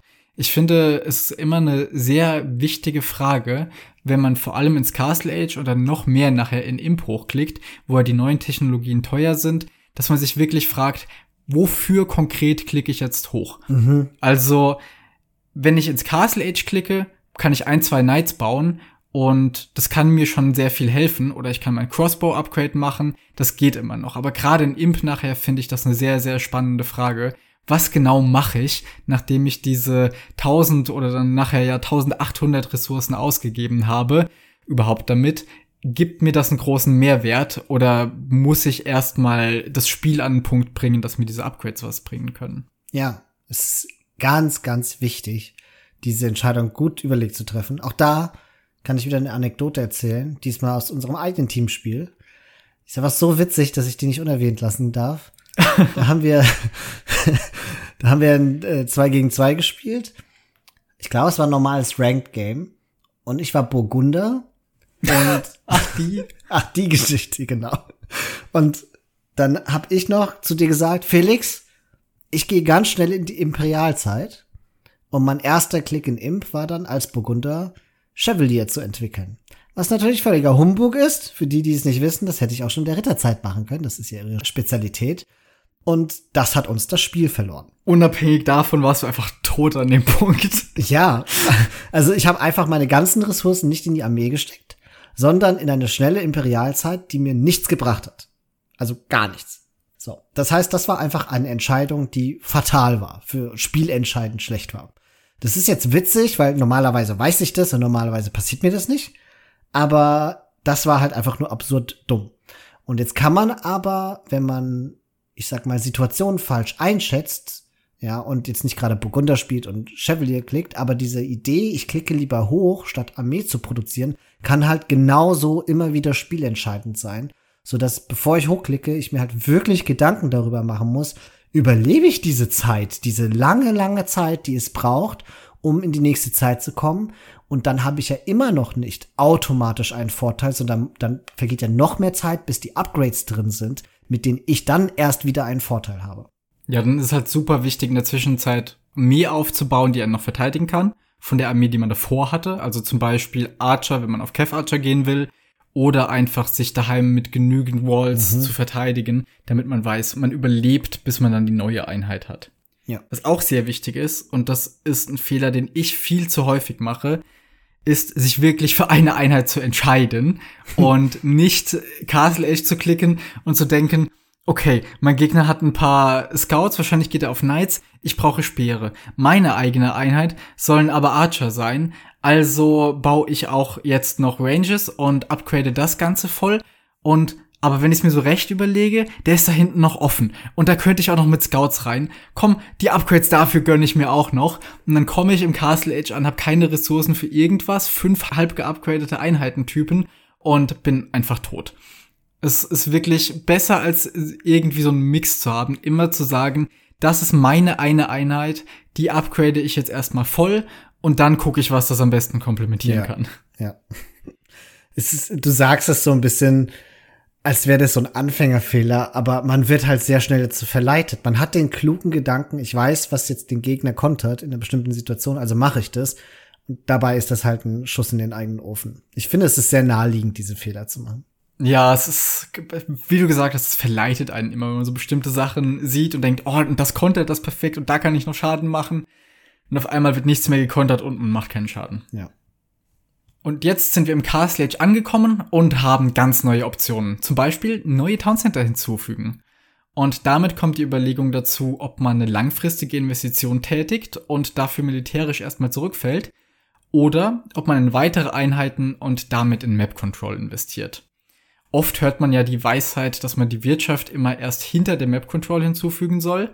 Also erstmal Militär, um den Gegner zu beschäftigen und zu kontrollieren, wer wo ist, und dann ein Town Center zu bauen. So hat man im Allgemeinen auch Zeit, sich zurückfallen zu lassen, falls der Gegner mit mehr ankommt als erwartet. Allerdings passt dieser Leitsatz natürlich nicht immer. Gerade von den Pros sieht man ja sehr häufig sehr gierige Spielweisen, bei denen sich komplett zurückgezogen und geboomt wird. Dabei wird die Map Control komplett aufgegeben und versucht, möglichst viel Wirtschaft auch so zu retten. Dafür bieten sich allerdings bestimmte Zivilisationen besser an als andere. Insbesondere die Burgunder können das sehr gut. Da ist Viper ja schon öfter mit aufgefallen. Aber auch die Maya mit den länger haltenden Ressourcen sind jetzt zunächst mal nicht so sehr auf Expansion angewiesen. Ja, ich glaube, das spielt noch mal ein neuer Faktor in der Entscheidungsfindung eine Rolle, nämlich die Einschätzung über die jeweiligen Skill-Level. Das heißt, habe ich das Gefühl, dass mein Gegner relativ langsam ist oder umgekehrt, dass ich einfach sehr schnell reagiere auf das, was mein Gegner tut, dann kann ich, glaube ich, mehr gierig spielen und halt auch einfach mal ungeschützt ein paar Villager rausschicken, um TC zu bauen, weil ich weiß, mein Gegner reagiert nicht schnell genug, ich kann die schnell einwallen, vorausgesetzt, der spielt jetzt nicht gerade mit Archern, und dann kriege ich TC trotzdem hoch. Weißt du, so individuelle Besonderheiten, die nur in diesem Spiel eine Rolle spielen, können auch einen Einfluss darauf haben, welche Entscheidungen ich treffe. Das, für die Pros stimmt das nicht, weil die sind halt in allen Belangen so weit, dass die können nicht auf solche Glücksmomente hoffen. Ja. Aber wenn ich, wenn ich wirklich den Eindruck habe, dass ich meinen Gegner immer outmicro, dass er sehr langsam reagiert. Wir kennen das ja auch aus unseren Teamspielen. Wir spielen manchmal gegen bestimmte Teams, wo es Leute gibt, von denen wir wissen, wir einfach, wir können die überfordern und nutzen das zu unserem Vorteil. Und dann kann man dahinter halt auch sehr viel gieriger spielen, weil man weiß, er wird es nicht schaffen, in der gleichen Zeit mich anzugreifen. Ja, genau. Und ich mache das auch so, dass ich einfach mit meinem Militär so ein bisschen überprüfe, wie viel Kontrolle ich erlangen kann. Indem ich einfach nach vorne gehe und anklopfe. Je nach Gegenwehr kann man dann entscheiden, wie viele Town Center man bauen kann. Sodass man den Gegner einfach mal ein bisschen provoziert und schaut, was er hat. Und dann, dann merkt man ja quasi, wie sicher die eigene mhm. Wirtschaft jetzt wäre. Das ist wirklich interessant. Also du klopfst an die Mauer an und schaust, sind seine ganzen Archer noch zu Hause oder sind die irgendwo auf dem Feld? Meinst du das damit? Ja, genau. Ah ja. Mhm. Ja, das ist eigentlich voll der kluge Gedanke. So genau habe ich mir das noch nie überlegt, aber es stimmt. Wenn er dann die Archer zeigt, weißt du, du kannst ohne Probleme rausgehen und TCs bauen. Ja, vor allem sehe ich halt auch, wie viel er hat. Was so ein Scout dann noch, der, falls der überlebt hat, bewirken kann, ne, wenn er irgendwo mal anklopft oder ein paar bisschen Army.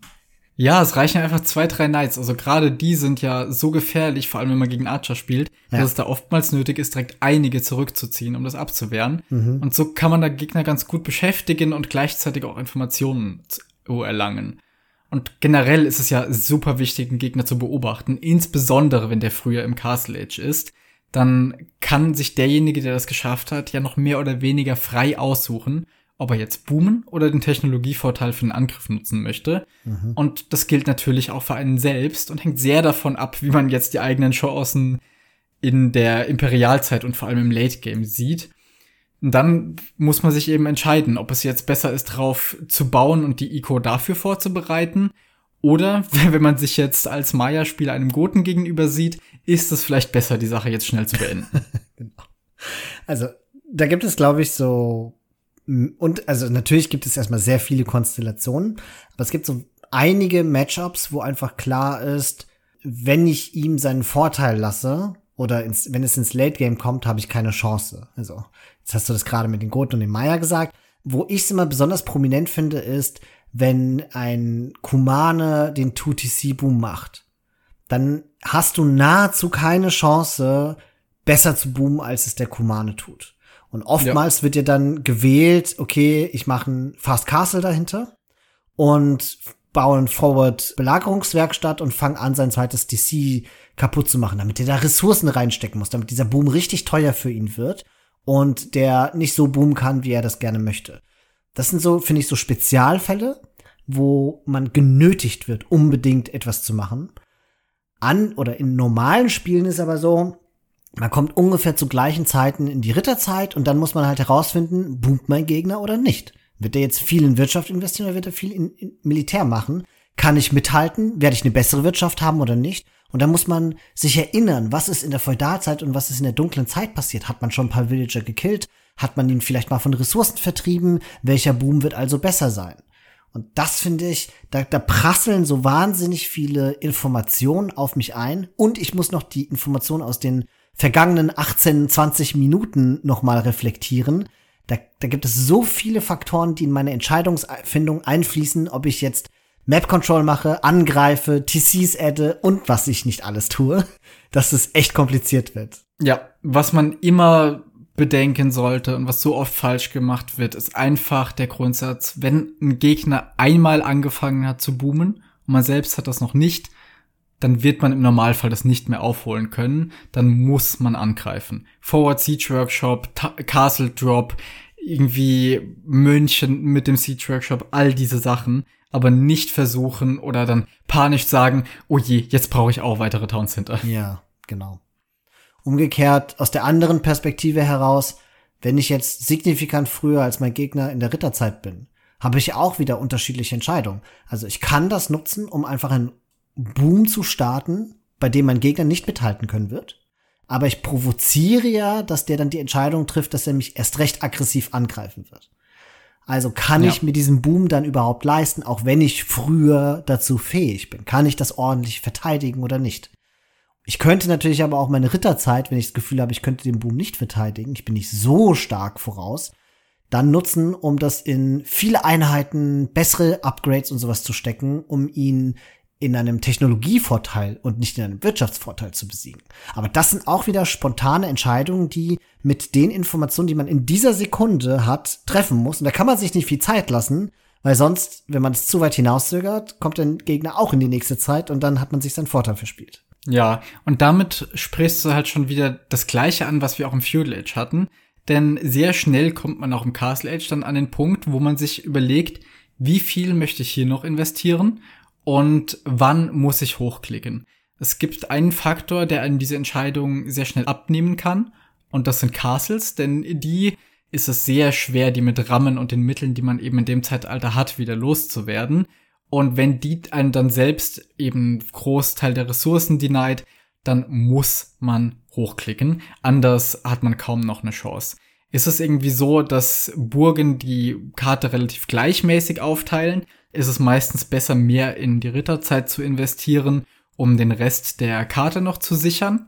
Aber wenn es zu so einem Spiel kommt, was sehr aggressiv abläuft zwischen beiden Parteien, die Wirtschaft gar nicht so wichtig ist und wie gesagt dann auf einmal eine Seite eine Burg in der Base stehen hat, dann hilft oftmals nur noch der Weg in die Imperialzeit. Das ist etwas, was einem diese ganze Entscheidung sehr schnell abnehmen kann.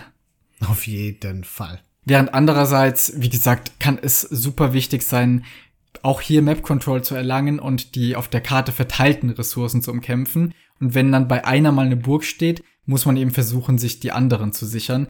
Dann ist das wichtiger und dann eben die Wirtschaft auszubreiten, als jetzt diese eine Burg loszuwerden. Das ist ganz interessant. Ich habe beobachtet in deinen letzten paar Turnierspielen, in deinen 1v1-Performances, dass du darin sehr, sehr gut geworden bist. Und ich erkenne daran eine Orientierung an den typischen GL-Playstyles. Also die ganzen GL-Mitglieder, insbesondere Jordan und Viper und so, die haben diese Angewohnheit, kontinuierlich sich so eine über die ganze Map verteilte Linie und Befestigung von Burgen an strategisch wichtigen Punkten aufzugreifen, um sich fürs Late Game aufzustellen. Und wenn ich auf die Minimap gucke in deinen Spielen, dann ähnelt die früher oder später ganz stark der Minimap, wie sie bei den GL-Leuten aussieht. Ich fand das total beeindruckend. das war mir noch gar nicht so klar, aber das ist ein Lob, was ich gerne nehme. Achte mal drauf, wenn du dir die Streams dann von den Leuten anguckst, die deine Turnierspiele casten. Das ist wirklich interessant. Okay, ja, interessant. Danach stellen sich natürlich die gleichen Fragen wie auch am Ende von der Feudalzeit. Jetzt gilt es wirklich, auf die Armeekomposition hinzuarbeiten, die man nachher haben möchte. Etwas, was ich sehr gerne tue, ist, nachdem ich Imperialzeit geklickt habe, wenn ich merke, ich habe ein bisschen Nahrung über, einfach mal Lightcav zu taggen, weil das eine Einheit ist, die kann man immer mal brauchen, habe ich so das Gefühl. Und es ist sehr ärgerlich, nachher auf einmal kein Gold mehr zu haben, um sich das mhm. Upgrade leisten zu können. Ja. Und in der Imperialzeit dann kommt es sehr häufig darauf an, wer die ersten Belagerungswaffen hat, um gegnerische Burgen anzugreifen. Andererseits möchte man aus Burgen möglicherweise auch Unique Tags und Conscription erforschen. Die erste Frage, die sich oft stellt, ist also eine dahingehende Priorisierung. Eine ähnliche Frage stellt sich auch mit der von den eigenen Ressourcen. Die meisten Imp-Upgrades sind super teuer, kosten Nahrung und Gold und da kann es wichtig sein, die Einheiten zu upgraden oder aber auch erstmal Chemie zu erforschen um Zugriff auf Bombardcannons zu erlangen. Und all das hängt davon ab, wie festgefahren die Situation unter den Burgen ist. In dem Fall sind natürlich Belagerungswaffen zu priorisieren, bei Kämpfen auf freiem Feld dann die Einheiten. Vielleicht ist Anfang der Imperialzeit wirklich die Zeit, an der es am allerwichtigsten ist, dass man die richtigen Prioritäten setzt. Weil man wird wahrscheinlich nicht alles auf einmal erforschen können. Und dementsprechend muss man da gut auswählen. Chemie zum Beispiel muss man sich überlegen, habe ich Bombard-Cannons oder nicht, um dann zusätzlich zu Traps auch noch Bombard-Cannons zu bauen. Wenn ich das aber vorhabe, sollte ich neben meiner Burg möglichst auch eine Waffenschmiede gebaut haben, um den Trap-Fight zu gewinnen. Das ist ja dann viel, viel einfacher, wenn man mit Bombard-Cannons einen Trap-Fight hat, als ohne Bombard-Cannons. Hängt natürlich davon ab, was mein Gegner alles kann. Aber das sind so Entscheidungen, diese Priorisierung, die ich ganz am Anfang von der Imperialzeit treffe, über die sollte ich mir auch schon klar sein, während ich in die Imperialzeit gehe, um entsprechende Vorbereitungen zu machen. Und in der Imperialzeit wird es dann nochmal ganz besonders wichtig, die eigene Wirtschaft zu schützen, weil die mittlerweile sehr breit sein sollte. Und in der Imperialzeit geht es dann auf 200 Pop zu. Das heißt, es sind sehr viele Villager da. Auf der anderen Seite aber auch sehr viel Militär, was diesen Villagern schaden kann. Das bedeutet, hier werden dann Stonewalls umso wichtiger, im Teamgame noch umso mehr, um Trade abzusichern. Und es gilt jetzt gewissermaßen Schwachstellen in der gegnerischen Verteidigung zu finden. Das sind, denke ich, so die, die wichtigsten Entscheidungen, die es hier zu treffen gilt. Welche Stücke der Karte sind besonders wichtig für mich und meine Wirtschaft? Und wo kann ich meinen Gegner am besten treffen? Und wenn das nur für eine Ablenkung ist, damit mein Hauptpush weitergehen kann. Jawohl. Dem einen oder anderen wird es aufgefallen sein, das meiste, was wir jetzt hier in diesem Spotlight zum Decision Making erzählt haben, ist wahrscheinlich primär erstmal für 1v1s wichtig gewesen. Es ist nicht so, dass man im Teamgames nicht ähnliche Entscheidungen trifft, aber da gibt es nochmal spezifische. Dafür empfehlen wir euch aber unseren Teamgame-Podcast, weil wir da auch über spezifische Teamgame-Entscheidungen sprechen, sodass wir das hier nicht nochmal wiederholen müssen. Jawohl, und damit hoffe ich, wir konnten euch ein bisschen helfen, weiß ich nicht, aber ich glaube, was ich hiermit gerne erreicht hätte, ist, dass der oder die einen oder andere von euch einfach neue Grundlagen hat, um darüber nachzudenken und während dem Spiel mal denkt, ha, Moment, warum mache ich das hier gerade eigentlich und wäre nicht was anderes vielleicht besser? Einfach so ein bisschen die Muster aufbrechen und sich mancher Dinge mhm. bewusster werden. Das hilft mir immer sehr viel und das ist so ein Lernprozess, wo ich immer merke, dass ich den durchschreite, dass ich so neue Entscheidungen in mein Spiel einbinde und dann aber vielleicht erstmal über kurze Zeit ein bisschen mit meiner Performance unzufrieden bin, weil das natürlich alles andere beeinflusst und ich mich erstmal wieder an die neuen Sachen gewöhnen muss, auf die ich jetzt auf einmal achte, weil das eben nicht mehr so flüssig läuft und so wie ich mir das bisher angewohnt hatte. Aber langfristig lohnt sich das immer. Ja, ich bin sehr zuversichtlich, dass das gelungen ist. Neues von uns. Auch in diesem Monat haben wir eine Reihe von Podcasts veröffentlicht. Darunter haben wir unseren Zivilisationspodcast zu den Äthiopiern veröffentlicht. Das ist der achte in unserer Reihe, der, wenn ich so auf unsere HörerInnenzahlen gucke, ziemlich gut ankam. Wir haben eine besondere Weihnachtsfolge rausgebracht. Da haben wir Fragen an uns gesammelt, die wir beantwortet haben. Es war wieder so eine Folge mit ein bisschen Überlänge. Hat aber sehr, sehr viel Spaß gemacht, darüber zu sprechen. Und dann haben wir für unsere UnterstützerInnen noch mal eine exklusive Weihnachtsfolge gemacht. Ich denke, jetzt, wo wir das Geschenk raus ist, können wir es auch mal kurz hier verraten, um was es sich da handelt. Felix und ich haben nämlich mal etwas gespielt, was nicht Age of Empires war. Wir haben einen Brettspiel-basiertes, taktisches Rollenspiel, das rundenbasiertes gespielt und das nennt sich For the King. Das stammt noch aus unserer Zeit von früher, als wir noch andere Spiele auch für Podcast gespielt haben. Und das haben wir neu aufbereitet und ein bisschen von der Qualität her aufgebessert und mit einem kleinen Intro versehen und zusammengestellt zu einer langen Folge, so dass man sich diese fünf Einzelfolgen jetzt in einer Folge angucken konnte. Und das war unser Dankeschön an all diejenigen da draußen, die uns finanziell über Steady unterstützen. Wo ich auch jetzt wieder berichten darf, dass es ein paar mehr geworden sind in der Zwischenzeit, also im vergangenen Monat. Und zwar so viel mehr, dass wir ein unserer Stretch Goals erreicht haben. Und ich muss sagen, ich habe nicht wirklich damit gerechnet, dass es uns gelingt. Zumindest nicht, als ich das aufgestellt hatte. Das war so ein sehr weit gefasstes Stretch Goal, wo ich dachte, ah ja, komm, wenn wir da hinkommen, das wäre schon krass. Und jetzt sind wir an dem Punkt, Felix. Wir haben genug UnterstützerInnen dafür bekommen, dass wir den Newsletter starten. Ja, und das freut mich sehr. Da habe ich echt Lust drauf, einfach mal kleine Anekdoten aus unseren Erlebnissen zu erzählen. Einfach, was sonst im Magazin oder Neues von uns nicht mehr stattfindet, weil wir es schon vergessen haben, weil es Anfang des Monats war. Oder wir sagen, so wie heute, wir haben ganz schon ganz schön lange aufgenommen, das äh, findet jetzt hier nicht mehr so richtig Platz. Aber wen das dann trotzdem interessiert, man kann es dort erfahren. Und außerdem ist das natürlich super, um auch außerhalb von dem Magazin alle möglichen anderen Neuigkeiten unterzubringen. Zum Beispiel, wenn sich irgendwelche Leute erdreisten, ihre Turniere so anzukündigen, dass sie hier nicht mehr aufgenommen werden können. Ja, weil die Leute uns erst in allerletzter Sekunde Bescheid sagen und wir dann aber schon das Magazinsegment aufgenommen hatten. die Erinnerung an all diejenigen da draußen, die uns hören und Turniere organisieren, gebt uns rechtzeitig Bescheid und dann nehmen wir das auch in unseren Turnierausblick auf.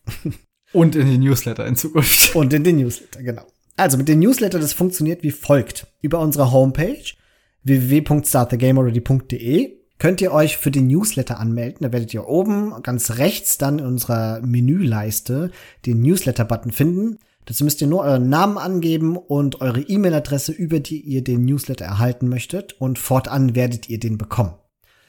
Für uns ist es das erste Mal, dass wir so ein Newsletter einrichten. Das heißt, das ist, glaube ich, ein Format, das ein bisschen wachsen wird mit uns. Wir werden da sicherlich am Anfang ein paar Sachen ausprobieren und gucken. Und bei Newslettern ist ja auch mal die Textlänge wichtig. Da müssen wir auch erstmal so den Sweet Spot finden.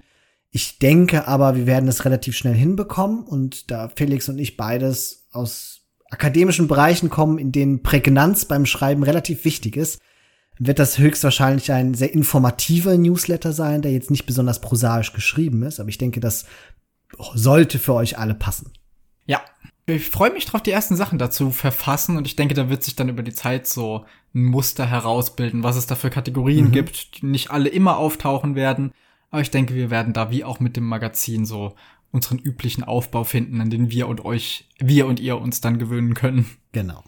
Also, womit ihr auf jeden Fall rechnen dürft, sind unter anderem Informationen zu Turnieren, so ein bisschen aus Informationen aus der E-Sport-Szene, wenn wir irgendwo mal interessanten Content finden, was weiß ich, ein interessantes YouTube-Video, ein Interview, das jemand geführt hat, das wir aufschlussreich fanden oder sowas, dann packen wir euch das auch in den Newsletter mit einem entsprechenden Link und einer Kurzbeschreibung, damit ihr wisst, was ihr dort finden könnt und damit ihr wisst, ob ihr das anklicken möchtet oder nicht. solche Sachen halt. Da probieren wir uns da ein bisschen aus und versuchen euch eine halbwegs regelmäßig erscheinenden Überblick über die aktuellen Geschehnisse aus der Age of Empires Welt zu liefern. Ja, und ein aktuelles Geschehnis in der Age of Empires Welt von mir persönlich war Schlumpfs letztes Turnier oder bei Erscheinen läuft es ja auch noch, die Schlacht der Heiligen Drei Könige, wo ich ja beim Kreuzzug mitgespielt habe. Ja, habe, ich bin leider mittlerweile ausgeschieden. Ich habe dreimal 2 zu 1 verloren. Insgesamt bin ich aber eigentlich ganz zufrieden. Das eine Spiel habe ich mit furchtbaren Lags gespielt, war danach sehr frustriert und dann, nachdem ich mal drüber geschlafen habe, dachte ich eigentlich, auch dafür hast du ziemlich gut gespielt. Besonders zufrieden war ich jetzt mit dem letzten Spiel gegen den Dennis, den Lord Turfuchs. Da habe ich direkt mal Arabia gewonnen, insbesondere das ah, fand ich, da war eine meiner Bestleistungen. Danach Bypass lief auch noch ganz gut und da im letzten Spiel war ich komplett fertig und habe verdientermaßen sehr eindeutig verloren. Aber ich, insgesamt war was eine, eine schöne Turniererfahrung für mich, auch mal wieder mit anderen Maps. Und über eine Sache möchte ich noch kurz reden, denn in einem Spiel hatte mein Gegner Handicap. Es gab eine, einen Teil der Regeln, der vorsah, dass Gegner ab einem ILO-Unterschied von 200 Punkten 5% Handicap bekommen. Und 5% klingt erstmal nicht nach viel, aber ich hatte einen gesunden Respekt davor, habe das Spiel dann ja auch verloren und wollte mit dir gerne einfach mal drüber sprechen, wie das so ist, gegen das Handicap zu spielen. Denn ich habe mir da im Voraus schon viele Gedanken drüber gemacht, wie man dagegen am besten spielen könnte, was das genau für Unterschiede macht. Und alleine, dass man das so viel machen muss, heißt ja schon, das Ganze tut wirklich einiges. Ja. Ich meine, ich hatte dir als du mich gefragt hattest, ob ich da mitmachen möchte, mal abgesehen davon, dass es ein One-One-Turnier war, gesagt, dass ich überhaupt nichts von dieser Handicap-Regel halte. Und ich fühle mich sehr stark darin bestätigt, weil das ist halt kein, es ist nicht wirklich bis zum letzten Detail durchgebalanced. Und das große Problem an dieser Handicap-Regel ist, dass das mit dem spezifischen Ablauf eines Age of Empires Spiels halt sehr schlecht eskaliert. Soll heißen, die 5% am Anfang sind halt nicht das gleiche wie die 5% im Late Game. Und du kannst aber Age of Empires Spiele nur sehr selten ganz früh beenden. Insbesondere ja. nicht, wenn du gegen jemanden spielst, der ein Handicap hat. Und wenn sein. Handicap dann nach hinten hin auch noch super eskaliert, seine Villager mehr Leben haben, der schneller Ressourcen sammelt, mehr von seinen Ressourcen hat und dergleichen, hat er einfach einen, auch bei 5% einen so krassen Vorteil, dass das eigentlich nur etwas ist, würde ich mal behaupten, für Leute, die weniger als 1000 ILO haben, dass das halbwegs, dass die einfach mit ihrer, mit ihrem Decision Making und mit ihrer APM und allem gar nicht diesen Vorteil so eklatant ausnutzen können. Aber wenn du jetzt als 1600er gegen jemand spielst, der 1400 ILO hat, ne, das ist ja ein super Spieler. Der kann ja schon alle, der kann die Build Orders, der hat Strategien, der weiß, was er macht, der macht gutes Decision Making. Das ist ja ein überdurchschnittlich guter Spieler. Wenn du dem 5% mehr gibst, halte ich das für völlig unverhältnismäßig stark. Das ist dann mehr als 200 Ilo Unterschied. Vor allem ist es ja nicht nur so, dass er dann diese kleinen Vorteile hat, speziell mein Gegner da.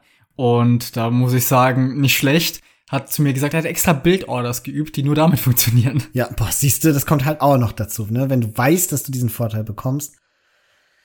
Ja, also es ist, ich, wenn die Idee hinter dem Handicap ist, dass Leute die weit voneinander entfernt sind, faire Matchups bekommen können, dann ist, glaube ich, die Idee einfach falsch. Und wenn die Idee hinter dem Handicap ist, dass man Casual-Spiel mit Leuten spielt, die halt sonst überhaupt keine Ahnung vom Spiel haben oder Schwierigkeiten haben oder wirklich dann dieser eklatante ILO-Unterschied dabei ist, dann ist das in Ordnung. Aber für alles, was kompetitiv ist, was einen Anspruch darauf hat, dass es ein Balancing gibt und dass die Matchups fair sind, dann finde ich das nicht gut. Ja, also man muss sagen, ich habe ja auch eins von den drei Matches in dem Spiel noch gewonnen. Das war jetzt, und die anderen waren ja jetzt auch nicht super eindeutig. Es war jetzt nicht so, als hätte das alles ausgemacht. Und auch ansonsten haben ja durchaus auch Leute, die gegen Handicap gespielt haben, das noch gewinnen können. Ich weiß noch nicht, wie ich zu dem stehe, dass es das insgesamt gibt in einem Turnier. Es muss jetzt vielleicht nicht zwingend sein, dann wäre es besser gewesen, da ausdefiniertere Abschnitte zu haben, damit die ILO-Unterschiede gar nicht so groß sind. Auf der anderen Seite kann man aber halt so mehr Leute gleichzeitig unterbringen und da partizipieren lassen. Ich verstehe, wo der Gedanke herkommt, aber deswegen nachher zu verlieren. der einen Seite ist es unbefriedigend, auf der anderen Seite bin ich natürlich dann in der tollen Situation sagen zu können, ah, ich habe gar nicht so schlecht gespielt, das war nur das Handicap. Ja, und wenn du gewinnst, kannst du sagen, ich habe sogar trotz Handicap gewonnen. Ne? Ja, ist echt eine Win-Win-Situation für mich gewesen in dem Fall. ja. Aber was ich ganz interessant daran finde und was halt echt ein großer psychischer Druck ist, man weiß halt einfach, wenn man gleich gut spielt wie der Gegner, ist man immer hinten dran. Eben. Und das, also deswegen mag ich das nicht in kompetitiven Settings. Ich finde es ehrlicherweise, muss ich dazu sagen, richtig gut, dass es dieses Handicap-System gibt. Ja. Aber eben nur für Lobbyspiel, Casual-Spiel mit Freunden und dergleichen und nicht für Turniere. Und das war's ja auch schon mit den Neuigkeiten von uns.